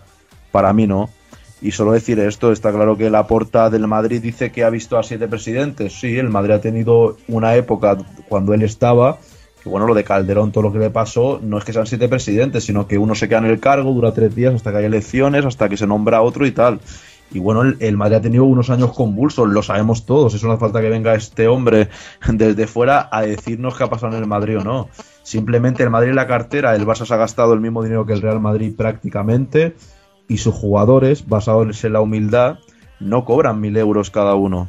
Sus jugadores tienen un sueldo impresionante de millones de euros y eso es humildad. No, no son humildes igual. Si a Valdés no le das no sé cuánto, se va. Si a Messi no le dan no sé cuánto, se va. El gesto sería que no se fuesen. ¿Que habrá alguno que no se iría? Supongo que sí, que habrá alguno que no se fuese. Pero la humildad nada. El Madrid y el Barcelona son equipos que si le sale cantera, le sale cantera porque también ellos le quitan jugadores del resto del mundo porque son dos clubes internacionalmente conocidos y que los jugadores niños, eh, adolescentes eh, y luego futbolistas ya consagrados quieren jugar en estos equipos. Entonces gastan el dinero, o sea, son dos, dos equipos grandes, tienen mucho dinero y lo gastan. Que no me vendan que ellos no gastan porque gastan igual que nosotros. Yo, particularmente, a mí este tema, no sé, es que ya cansa. Entonces, eh, a ver, em, yo no sé quién, quién, quién, quién me da más pena. No lo sé. No sé si me da más pena la porta o los que ponen sus palabras. Porque vamos a ver, que las palabras de este tío estén en medios culés, lo entiendo, porque fue su presidente. Y encima se mete con el Madrid, pues pon lo que quieras. Pero de ahí a que en un medio nacional lo pongan, genere la crispación que está generando, porque es que es así, genera polémica y crispación, siempre lo mismo, es la misma, la misma historia, por no decir otra cosa. Y es que ya me cansa, me da mucha pena, me da mucha pena abrir las ediciones digitales para enterarme qué de qué ha pasado, a ver si yo qué sé, si alguien, no sé si alguien ha conseguido algo, o si que de vez en cuando alguna vez ponen algo chulo como el día de la Fórmula 1, con ese gráfico de puta madre. Y cogen y me cascan el vídeo de la porta o de la noticia de la porta. Anda, anda de verdad, que es que, o sea, tengo yo más tengo yo otras cosas que hacer en mi vida mucho más importantes que leer las palabras del tonto este, para que encima, la- es que, en fin, que mira, que así estamos, ¿sabes? Es, un país que, es así, que, que gusta la, polémica y, la crispación, y si hablan más de, de- si hablan mal de Madrid, lo ponen. Todavía no, he visto a ningún presidente o expresidente del Madrid metiéndose con ninguno de la porta o hablando sobre la gestión. De, la porta, de Núñez, de Gaspar o de la madre que lo parió. Ninguno. Bueno, el, el, el Rosell está pillando ahora eh, el rollo el rollo Laporta también, ¿eh? Cada vez que hace unas declaraciones son son para, vamos, para cogerle y, y, desheredarle de, de todo lo que tenga. O sea, no sé. Y lo peor de todo es que no tiene gracia, ¿eh? Por lo menos Es en que la no tiene más de sí. gracia. No da más de sí. Por la eso. porta era un, tío que que, eh, a nivel de la vida tenía un rato largo. Este te es un pobrecito. Es un pobrecito que cuando vez que lo escuchas dices, nene, aprende a hablar, por favor, que eres el presidente del Barcelona, ¿eh? O sea, es que das un poquito de vergüenza, ¿eh? Y encima eso, quiere hacer la gracia, eh, eh, la gracia sí, ¿eh? Que, que se ríe él solo para que la gente le siga. Como, como lo que ha dicho hoy de las camisetas, como, lo que, como la tontería que ha dicho hoy de las camisetas, ¿no? Que querría hacer daño porque, porque dice que las camisetas del Barcelona son las más vendidas del mundo. Que en, Sí. en Twitter han empezado a sacar estadísticas de cuáles son las camisetas más vendidas y tal y cual, querría hacer daño. Pero vamos, es bueno, es que no ha dicho exactamente que las camisetas del Barcelona, ¿cómo, cómo lo ha dicho? Lo ha dicho con otras palabras que es que no tiene nada que ver con vender camisetas ni nada, ¿sabes? O sea, es que, es que re- no sé, son ridículos. Los dos, tanto uno como otro, son ridículos. Es muy tonto. Y Rosell parecía en un principio que no, iba, no iba a ser un personaje de estas características, ¿eh? Parecía un Ya, personaje... pero la porta también parecía. Echa la memoria atrás y la porta Igual, también igual. parecía. Ya, lo que pasa es que la porta, los que vivimos en Barcelona, sabíamos que siempre era abanderado de, de un gobierno independentista y siempre estaba metido en, en, el Fan Blau, que estaba todos lo- lo- los, los principales dirigentes de, de, esa, de ese grupo opositor al régimen de Núñez eran todos independentistas catalanes de, de, de altos vuelos. Quiero decir que ya más o menos podías prever a lo que podía. A lo, que podía venir, porque aparte rápidamente ¿eh? con, se enseñó eh, lo- el objetivo que tenía, claro. Pero por ejemplo, Rosell parecía un personaje bastante correcto, un tío que había estado como Pero representante Rosell, de Na- pero Rosell estaba con la porta, David. Sí, Pero sí, sí, no, estaba con, no. con la porta. pero enseguida Es- sí, pero que, mismo. pero que dentro de cuando cuando por ejemplo la porta empezó a, a- a, digamos a ra- radicalizarse enseguida Rosell desapareció de la junta directiva. Fue de los primeros que desapareció de la junta directiva por, por cuestiones varias sobre todo por el tema por el tema político. Pero por pero pero vamos lo que es una vergüenza es que no he escuchado ninguna críticas de nadie cuando en la final de la Copa del Rey eh, se queman banderas españolas se pita el himno y se enseña el culo al himno nacional por parte del público del público no catalán, sino culé. No confundamos que yo soy catalán, me siento orgulloso de ser catalán y soy madridista y español, que no todo el mundo somos eh, catalanes y del Fútbol Club Barcelona.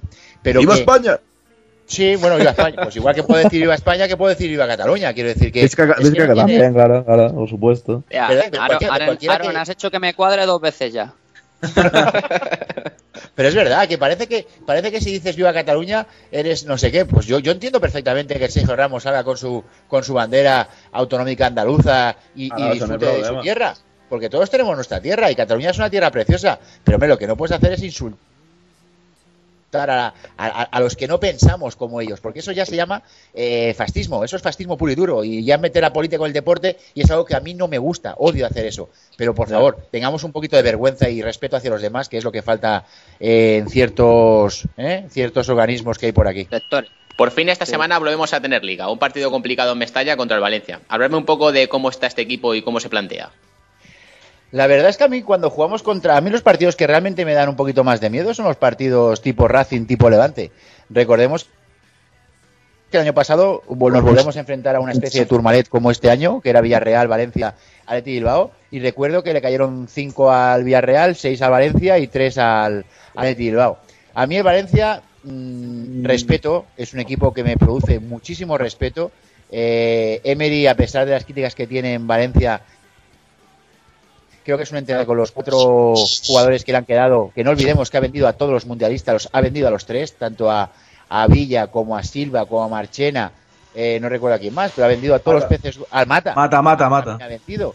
Eh, o sea, y aún está, está ahí el tercero, en discordia, con un presupuesto inferior a, al Sevilla, que tanto se que- quejaba de la Liga de Dos, no sé qué, y lo que tiene que hacer el Sevilla es ganar al, a los equipos con los que juega de, de la zona de descenso, que no tiene, no tiene, no, no, no, los gana, o sea que no, no, no solamente es un equipo de dos, es una, es una liga en la que vosotros, ellos también fallan. Entonces, Valencia, un, va a ser un partidazo, estoy convencido que va a ser un partidazo, y es el inicio de nuestra montaña eh, nuestro primer puerto de montaña, que, que sigue con Zagreb, Atlético de Madrid, Ajax y ya el partido del 10 de diciembre, que es el, el Tourmalet, es el gran, la gran ascensión de lo- del, del Tour. Entonces, yo preveo una victoria, porque yo creo que vamos a ganar todos los partidos hasta, hasta final de año, vamos a ganar todos los partidos, incluido el Barcelona. Entonces no tengo va a ser un partido duro, porque va a ser un partido duro, pero yo creo que al Madrid esos partidos duros le va bien. O sea, en- no creo que, que el Madrid, un equipo que te venga a buscar, si al Madrid le viene a buscar, el Madrid va a matar. Yo creo que el Madrid tiene más problemas con los equipos que se echan atrás. No tanto este año, porque este año eh, estamos sabiendo entender muy bien eh, y, luchar contra estos equipos, pero realmente preveo un gran partido y mi resultado, mi resultado es 1-3.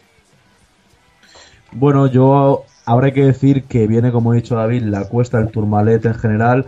Vamos a vivir una parte de la temporada muy apasionante porque llegan todos los rivales a priori más complicados. Tenemos la suerte que como la Champions la tenemos a un punto de ser el primero de grupo y el próximo partido contra el Zagreb en el Bernabéu, juegue quien juegue, yo creo que lo ganaremos. Eh, podemos dar descanso y lo bueno que nosotros dando descanso a algunos jugadores tenemos un equipazo igualmente de garantías para ganar en Zagreb, o sea, para ganar al Zagreb y, luego eh, ir cambiando hasta, hasta llegar al Barcelona, pues quien tengan que rotar en, en el siguiente partido de Champions y tal, ¿no? Y contra el Valencia yo lo veo claro, yo como dice David, los equipos que se nos cierran son mucho más complicados y contra el contra el Valencia es un equipo que sí que puede que nos ataque bastante y que nos y que nos plante cara y que y que bueno y que sea un equipo competitivo pero es que el Real Madrid en este estilo de juego ya domina el partido o te pilla la contra si el Valencia se vuelca si, si el Madrid mete el 0-1 y el Valencia se vuelca a intentar empatar el partido el Madrid es mortífero en ese sentido y la verdad que yo creo que es eso que en un partido como este eh, lo veo más factible de ganar que quizás unos Asuna o partidos así contra Real son partidos que siempre que va a llegar ese día como que tengo más nervios. En cambio contra Valencia creo que es un partidazo que los dos equipos intentan ganar a muerte y en esto el Madrid se tiene que imponer pues pues lógicamente tiene que ser así, ¿no? Yo, yo creo que la, que la clave del partido de Valencia, eh, más, más, que nada porque están jugando en su casa y siempre tienen ese plus, y más contra Madrid, la clave va a estar en ahogar el medio del campo de Valencia. No está Vanega, está lesionado. Entonces los que se encarguen de sacar el balón, de hace este, bueno, Albelda que la saca de atrás, este, no sé si bueno, Tino Costa, eh, Jonás, eh, no sé, no son jugadores que, o, incluso Parejo, ¿no? Podría estar ahí, ¿no? Digamos que no son jugadores tan técnicos como puede serlo eh, este Vanega, así que vamos a intentar ahogar esa, esa parte del juego. Ahogando esa parte del juego, yo creo que tiene el centro del campo ganado en Madrid para más libertad de tener a, Alonso eh, repartiendo balones. No sé, al final supongo que será con que diga, con que diga, que diga Alonso. Pero la clave también va a estar un poco en cerrar un poco las bandas. Eh, tener a Jordi Alba en la banda izquierda abre mucho el campo. Y bueno, está soldado, que es, que es ex madridista. Significa que siempre va a tener ese, esa pizca de suerte o ese plus que tienen todos los madridistas que, o sea, todos los que han jugado en Madrid, no madridistas, cuidado, que, que, han jugado contra nosotros, porque parece que, están tocados por la varita y, es que enchufan todas. Eh, se ma- bueno, pues Mata, por ejemplo, nos hizo algún que otro, que otro roto. Así, cuidando un poquito la espalda de los defensas, que, con las velocidades que tenemos la vamos a cuidar perfectamente con, con, con, con esos desmarques de, de soldados. Por lo demás, yo creo que jugando el juego vamos a tener muchísimas oportunidades y este partido no va a ser tan fiero como otros años. A este equipo le falta Villa, le falta Mata, le falta Silva y por mucho que le hiciera luego estragos al Barça, el Madrid yo creo que sabe cómo dar con la tecla y con un fútbol rápido llegará genial y, yo creo que se irá con un 1-3 mínimo como dice David. Yo quiero darle mucha importancia al hecho del que, del que estáis hablando. El, el Valencia eh, ha perdido a todos sus jugadores que iban con la selección y, y- entonces está entrenando durante toda la semana con casi todo el equipo, menos uno o dos jugadores. El Real Madrid, al contrario, está entrenando con cinco de sus jugadores del primer equipo.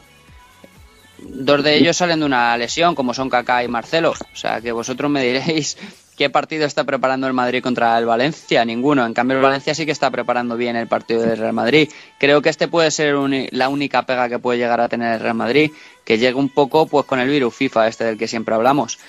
Hemos tenido la desgracia de que, de que estos dos bolos que, que ha tenido que jugar la selección haya sido justo delante de, de la ascensión al Tourmalet, como dice David.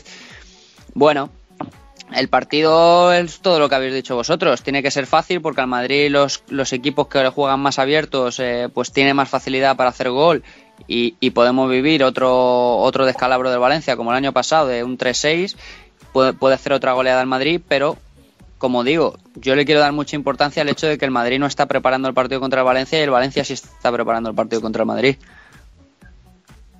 Eso es un, es un, un tema muy importante que has dicho. El, el apunte que has hecho, Andrés, es muy correcto, porque el hecho Sí, de que no tengamos durante toda la semana el entreno del jueves y el viernes para preparar un partido de esa magnitud, eh, supongo que va- se va a notar. Pero también creo que el Madrid en estos momentos tiene lo- una metodología tan, tan, tan, tan, ya tan aprendida eh, y creo que realmente lo único que, que- que espero y cruzo los dedos es que no vengan ni que no se nos, no se nos constipe Xavi Alonso y que Cristiano venga en, en plena en plena facul- en plenas facultades. Si, si del Bosque tiene un poquito de, de cabeza, Xavi Alonso se queda en el banquillo, este partido de mañana se queda en el banquillo. O sea, Eso es lo- imposible eso- que eso Xavi lo Alonso se pienso. tenga que comer todos los minutos. Eso lo pienso, pero no lo tengo claro, Andrés, no lo tengo nada claro. Yo tampoco. No, sí, yo claro, tampoco. claro, no lo tenemos ninguno, pero, pero si fuera una persona decente, dejaría a Xavi Alonso en el banquillo para que descansara algún partido. Es que, Pues- en la, es que en la selección, mucho hablar de los del Barcelona, pero el que se- los que se están comiendo todos los minutos son Sergio Ramos y, Che- y Xavi Alonso.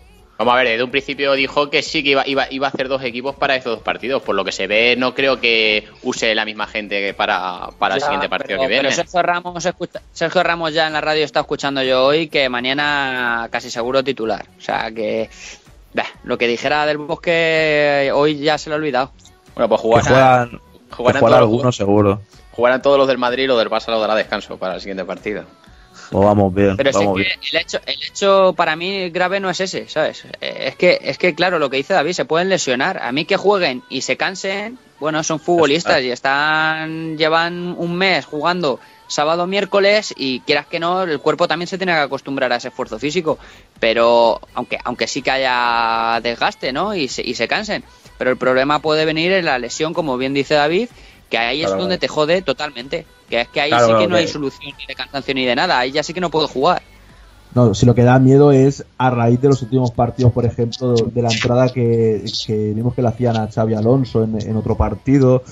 Y bueno, ve, asusta eso, que, que se pueda lesionar un jugador y, y que vuelva, o Cristiano Ronaldo también, que tiene que jugar Portugal, Cuentra o Pepe. Eso es lo que más asusta, que se cansen y estén un poco más cansados. Bueno, eso es lo de menos, mientras vengan bien, claro. A mí Pero los personalmente, portugueses. Sí, perdona, perdona, David. no, siempre te iba a decir que a mí personalmente, igual me decís que estoy mal de la cabeza, pero personalmente me da más miedo que se me lesione Xavi Alonso que se me lesione Cristiano Ronaldo. Por supuesto. Sí, cierto, cierto, ¿eh? Sí. Y porque, la recuperación yo creo que Alonso no es la misma. O sea, pero, vamos a ver. Portugal, Por- Portugal tiene que jugar. O sea, está jugando la clasificación para el europeo. No lo podemos comparar con los, con los partidos de España. No, O sea, por Cristiano supuesto, y Pepe tienen que, tienen que dar el do de pecho por su selección para clasificarle a un campeonato. Pero, España está jugando. Andrés, te su- pero eso también, Andrés, te supone que igual ir en te- con tensión es, es, es más, com- es más complicado que te lesiones. A ver, que te puedes lesionar de cualquier forma, pero cuando tú tienes, estás con tensión, tú los golpes los encajas mejor. En Costa Rica, lo que tendría que hacer, lo que tendría que hacer el señor entrenador de, las- de nuestra selección es decir, Alonso, sentadito, Xavi, sentadito, el otro sentadito. O sea, los, los, los cuatro o cinco peces gordos de, de dejar jugar una, una parte a, a- Casillas para adelantar ya y ser el eh, adelantar a, Zubizarreta. Lo ha igualado, pero ahora hay que adelantarle y ya está. Y que oye, que juegue Valdés. No dicen que Valdés es este porterazo que tanto. ta- Pues que, que juega Valdés. Va- Valdés, Jordi Alba, eh, Llorente, Claro. eh, pues esta gente, está claro. Eh, Piqué, que juegue ese ya no Oh. jugó, que, ju- Que que juegue Torres. Llorente en- en- adelante, Torres, exacto. Los que no juegan el otro día, pues que jueguen eh, hoy y ya está, y que se deje tonterías. Sí, es muy fácil. Nah, pues yo voy, a ser, yo voy a ser más egoísta. Que a los del Madrid los dejen en el banquillo y que saque a todos los del Barça. Los del Barça, venga. Ahí, al patatal. A, a jugaros la vida por España, venga. Y, y ya está. Y que se lesionan, que se lesionen los de ellos, no te jode. Que es que luego encima somos nosotros los que perdemos a los jugadores. Somos nosotros los pupas luego. Y lo que nos, y lo que nos llaman llorones. ¿Qué opináis del equipo de básquet esta temporada? Bueno, pues yo siendo sincero, no soy una persona muy metido en el mundo del básquet, pero tengo que decir que es una sección del Real Madrid que es histórica, tiene ocho copas de Europa también.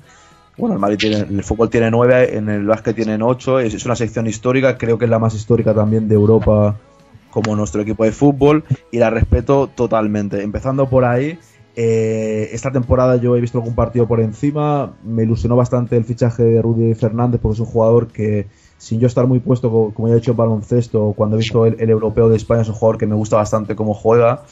Y bueno, he visto también que ahora ha venido Ibaka, algún fichaje como Carroll, algún jugador más. Y bueno, sin entender mucho, como he dicho, me está gustando hasta el momento. El último partido eh, ganaron con solvencia. Y bueno, y apoyarlos al máximo. Y si pueden dar un título al, al club, mejor que mejor. Bueno, al, al tema del Madrid, eh, de, de- básquet, mm, le pasa un poco al, al de fútbol, ¿no? Que le falta un poquito quizás de alguien de creación, al- alguien más de creación, ¿vale? Eh, hay veces que, que Jul está genial, pero Jul no deja de, para mí no es base. Eh, Rodríguez no parece que encuentre el sitio y luego el Pozus este que, que, que hemos traído con que tiene cuatro dedos y una mano, pues oye, que, que el tío parece que sí, en europeo parecía que sí que era un fichaje, pero que parece que no da ese, ese tono, ¿no?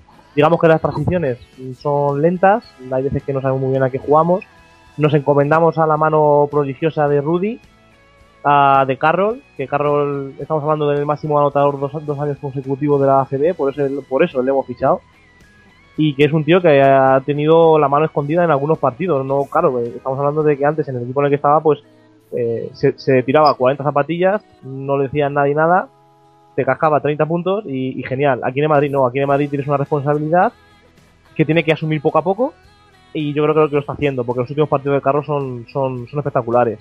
Eh, no podemos tener una NBA dependencia, o sea, no, no podemos porque no, es que estos, bueno, ojalá que no, lo mejor se quedan aquí todo el año, pero es que si como se vayan eh, y nos encomendemos y echemos de menos a Rudy y a Ibaka, la tenemos bastante jodida. Eh, por lo demás, eh, jugadores así, es que eh, los importantes ahora mismo, los que están destacando, ya te digo, son Carroll, eh, Yul, bueno, los importantes, los, los, los NBA, esto Carroll, los NBA son los que están sacando un poco esto adelante. Eh, nada más y un poquito más de acierto podemos tener los partidos, pero no se nos pueden escampar los, los importantes con el Maccabi e ir todo el partido detrás. No podemos. Tenemos que sacar el rodillo como con Unicaja porque Unicaja era el tercero de la liga, el segundo, y estamos ahí. Mm, El partido clave es el de Barça y luego el de Maccabi en casa. A ver qué tal queda eso. Bueno, la verdad es que habéis hecho una buena descripción de lo que es el equipo de baloncesto de este año.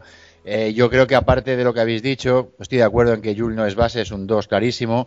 Eh, Carroll viene de, un, de asumir un rol en, Caja- en Gran Canaria de tirar absolutamente todo lo que le viene a las manos y ahora está jugando, pues está jugando la mitad del tiempo, unos 17-18 minutos por, por, por, por partido, pero está metiendo 21 22 puntos también por, por cada partido, con lo cual es un jugador que el otro día contra el Partizan salió y, y- y metió tres triples seguidos, a pesar de que perdimos el partido en el último momento en una hacha difícil con un Petkovic inmenso el- el- la bestia la bestia que yugoslava que juega en, la NBA entonces creo que carecemos carecemos de músculo dentro de, de la zona tenemos jugadores muy altos como Tomic y Bejic que están rozando con los 2.18 pero Bejic lo, hemos recuperado, cosa que con, con Messina no jugó absolutamente nada. Cuando vino como un fichaje estrella, eh, no ha jugado absolutamente nada. Este año está jugando, le he visto buenas maneras, le he visto buenas maneras, con lo cual, mira, es, es, es un jugador que ya te digo, mide 2.20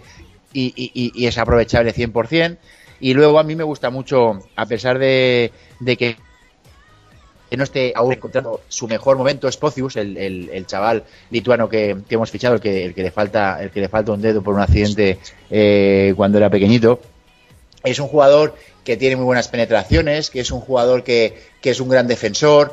Eh, creo que es momento de que ya nuestro nuestro fichaje del estudiante, nuestros eh, eh, se ponga, el Carlitos Suárez empiece a tomar responsabilidades, que para eso se le fichó como, como crack. El que es un incombustible es, es Reyes. Reyes eh, lucha y, y es que este se deja el alma cada partido. Es un ejemplo a seguir por todos.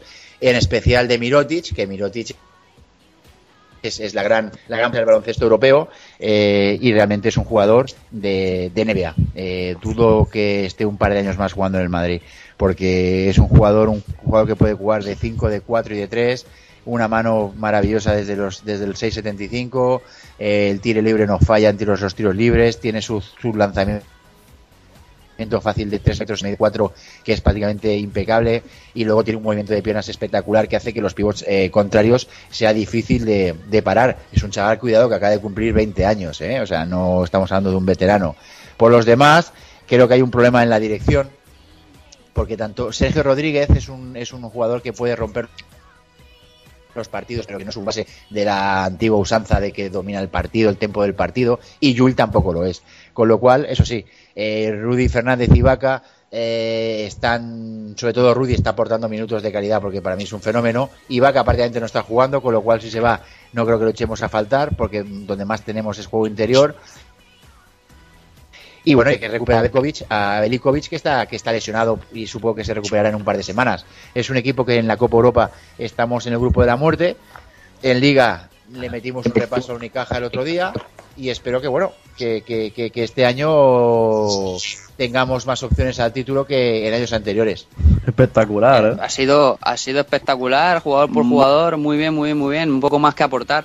Bueno, solo decir que, que a mí me parece que este equipo, eh, no sé lo que, parece, lo que os parece a vosotros, eh, es un gran equipo para competir la liga, la liga, la ACB o, o la Copa del Rey, pero no le veo para ganar eh, en, en Europa. O sea, en Europa también se han reforzado con jugadores de la NBA, encima lo- los, los equipos estrellas de que ya de por sí eran favoritos para ganar la Copa de Europa se han reforzado también con jugadores de la NBA y, y va a ser prácticamente imposible que esto el Madrid lo pueda conquistar. Encima si estamos hablando que en diciembre podemos perder a Rudy o a, o a Ibaka y, y yo creo que se está dando, bueno, yo creo no, se le está dando mucha importancia en el juego a, a, Rudy porque es normal, porque es que es el mejor ahora mismo que tiene el Real Madrid, junto para mí con el gran capitán de baloncesto que es Reyes y, y con Carroll, ¿no? Son los tres más importantes. Pero, pero es que como se nos vaya Rudy, nos quedamos, como se suele decir, en bragas y, y- y va a ser muy difícil que el Madrid soporte la presión de, de tener que resistir el resto de temporada sin, sin, estos- sin estas dos estrellas de la NBA. Obviamente. La, la- Eh, en creo la que final estamos- del año pasado fue CSK quién? CSK quién fue el año pasado? El año pasado Panathinaikos, fue ¿no? Maccabi, Panathinaikos, ¿no? Panathinaikos, y ganó Panathinaikos eh, aquí en Barcelona. Pues el Panathinaikos se ha fichado a un crack de la NBA por lo visto, que pero que no hace ni los calentamientos. El hijo puta, no hace ni el calentamiento, lo escuché el otro día en la radio, o sea, no sale ni a calentar y sale el primer no, no, sale el primer cuarto y te hace 25 puntos y se sienta en el banquillo y no vuelve a jugar, tío. O sea, Eh, increíble. Y que, tío. que- Pensar que ahora dependerá del resultado, ahora como ha dicho Oli, que mientras que estábamos en un descanso, que, que le ha llegado el mensaje de que no ha llegado a un acuerdo los jugadores, si el martes que viene, que es la, la fecha tope para, para decidir, la NBA se, se suspende, ya pasó hace tiempo, eh, cuidado, que no sería nuevo, la NBA se suspendió durante un año. Eh, los, los, todos los jugadores americanos se querrían venir para acá. Hoy hablaban que Kevin Durant eh, ve- vendría a, a Valencia. A Valencia, ¿no? Sí, esta mañana lo estaban diciendo. Y los Gasol ficharían por el Barcelona. Entonces sí que nosotros no tendríamos nada que hacer. Porque nada, a no ser que, bueno, no, nada, nada, nada, no teníamos nada que hacer. Nosotros en estos No, momentos en Europa estamos en un, en un segundo, en un segundo nivel por debajo de los Sí. Maccabi, por debajo Bueno, de los ya se, se de se demostró el año pasado que a primera de cambio nos pegaron un bofetón en toda la cara y nos tuvimos que volver para Madrid. O sea, nada más llegar allí a la Final Four. Pero, pero llegamos a la Final Four, ¿eh? cosa que por ejemplo el Barcelona no pudo hacer con- en su propio en su propio campo. Y el Barcelona Contra Maccabi, ¿no? Contra Maccabi, le eliminó Maccabi. Contra, Ma- contra Panathinaikos. Ah, fue Panathinaikos el que Fue, eliminó. fue No, pa- el, fue Panathinaikos. el Panathinaikos se eliminó al Barcelona. Sí. Y el otro es el Maccabi, Sí. ¿no? Y, y- y luego llegó, nosotros jugamos contra Yo creo que Maccabi, fue Maccabi. El primer partido con- ¿El Que nos estamos confundiendo, que nos estamos confundiendo. Al Barcelona lo eliminó Pana- Panathinaikos y a, y a Panathinaikos. nosotros el Maccabi en la Final A Four. nosotros, pero a nosotros nos eliminó el Maccabi ya en la Final Four, en el primer partido La de la Final Final, Four. Eso es. Sí, sí, Vale, sí. vale, vale. Sí, sí, est- estuvimos allí, nosotros los de un grupo de amigos estuvimos allí, allí viendo los paros. Eh, fue un auténtico espectáculo. Eh, dio la sorpresa eh, porque nadie esperaba que pudiera eliminar al Barcelona y porque Barcelona tiene un equipazo. Hay que reconocer que Barcelona eh, hubo un momento clave eh, de inflexión en la historia de la sección de baloncesto que fue cuando han fichado como director técnico a Chichi Creus, eh, que fue de comentarista de televisión a llevar las riendas del baloncesto del Barcelona y es un auténtico crack. Eh, y a nosotros, pues bueno, Invierten más herreros. dinero, que- eh, que nosotros. ¿Cómo? Que, eh, que invierten más dinero que nosotros. en Sí, la sí, sección. no, no, por ¿no? supuesto. Sí, Mucho pero- más. Pero, invierten, presupuesto- pero invierten sobre un equipo ya hecho, que eso es muy importante, porque, Claro, porque van- cambian dos tres jugadores, cambian dos tres jugadores por temporada. El Madrid el año pasado, por ejemplo, cambian siete piezas, cambian ocho, cambian nueve. Es es que, es que yo desde que, desde que soy chiquitito y veía jugar a gente como, como el Antonio Martín y esta, y esta gente que jugaba allí, y el Herreros y toda esta gente, no recuerdo un- una alineación de baloncesto del Real Madrid que digas, el quinteto inicial es tal. No, no lo recuerdo. Es que, juega- es que cambiamos siete jugadores, ocho jugadores todos los años. Yo creo, yo creo que hubo un momento en el que el, el- el Real Madrid podía haberse hecho fuerte co- con el, con el Plaza. A pesar de que no es un entrenador de postín, no es un entrenador de, de- de mucho nombre y demás, pero quedó campeón de liga en el primer año suyo y quedó campeón de Y de la Copa ULEF, ¿no? la de lo que sería, ¿perdona? De la Copa De lo que ULEF. sería ¿no? la UEFA, ¿no? Sí, de, la- de lo que sería la UE de lo que sería la UEFA, digamos, de, de, de- de fútbol. Y terminamos la tertulia. Muchas gracias amigos otra vez y hablamos la semana que viene después del partido contra el Valencia. Bueno, hermanos, como de costumbre ha sido un auténtico placer hablar con vosotros. Espero que la gente haya disfrutado de, nuestro podcast. Y nada, y desde davidformoso.com espero que entréis y un saludo de Territorio Hostil. Un abrazo muy grande y como de costumbre para nuestras niñas, Vanessa y Ana. Bueno, pues igualmente encantado una semana más hablando del Madrid. Ya Volvemos con la liga la semana que viene. Un saludo a nuestras compañeras, a todos vosotros, a los oyentes que nos soportáis día a día y a la madre. Bueno, pues nada, lo mismo. Como decís vosotros, eh, encantado de estar otra vez con vosotros. Se me pasa esto volando. Y bueno, un poco impaciente para que venga el siguiente podcast y también para ver jugar al Madrid, que es el verdadero fútbol. Bueno, un saludo a, a toda la gente que, a todos los madridistas que nos escuchan, que, que tenemos que sufrir el azote de, de la prensa semana tras semana y, y, se, y ya hay veces que las semanas se hacen un poco duras. Y nada, con mis compañeros, que es un placer seguir trabajando con ellos y, y esperar que sigamos así muchas más semanas. Este estadio es el Bernabéu. Os dejo los twitters de cada uno de los componentes de la tertulia. Arroba ACJRoller con dos L's, arroba DavidFormoso7, arroba MacDev, arroba DJAron10.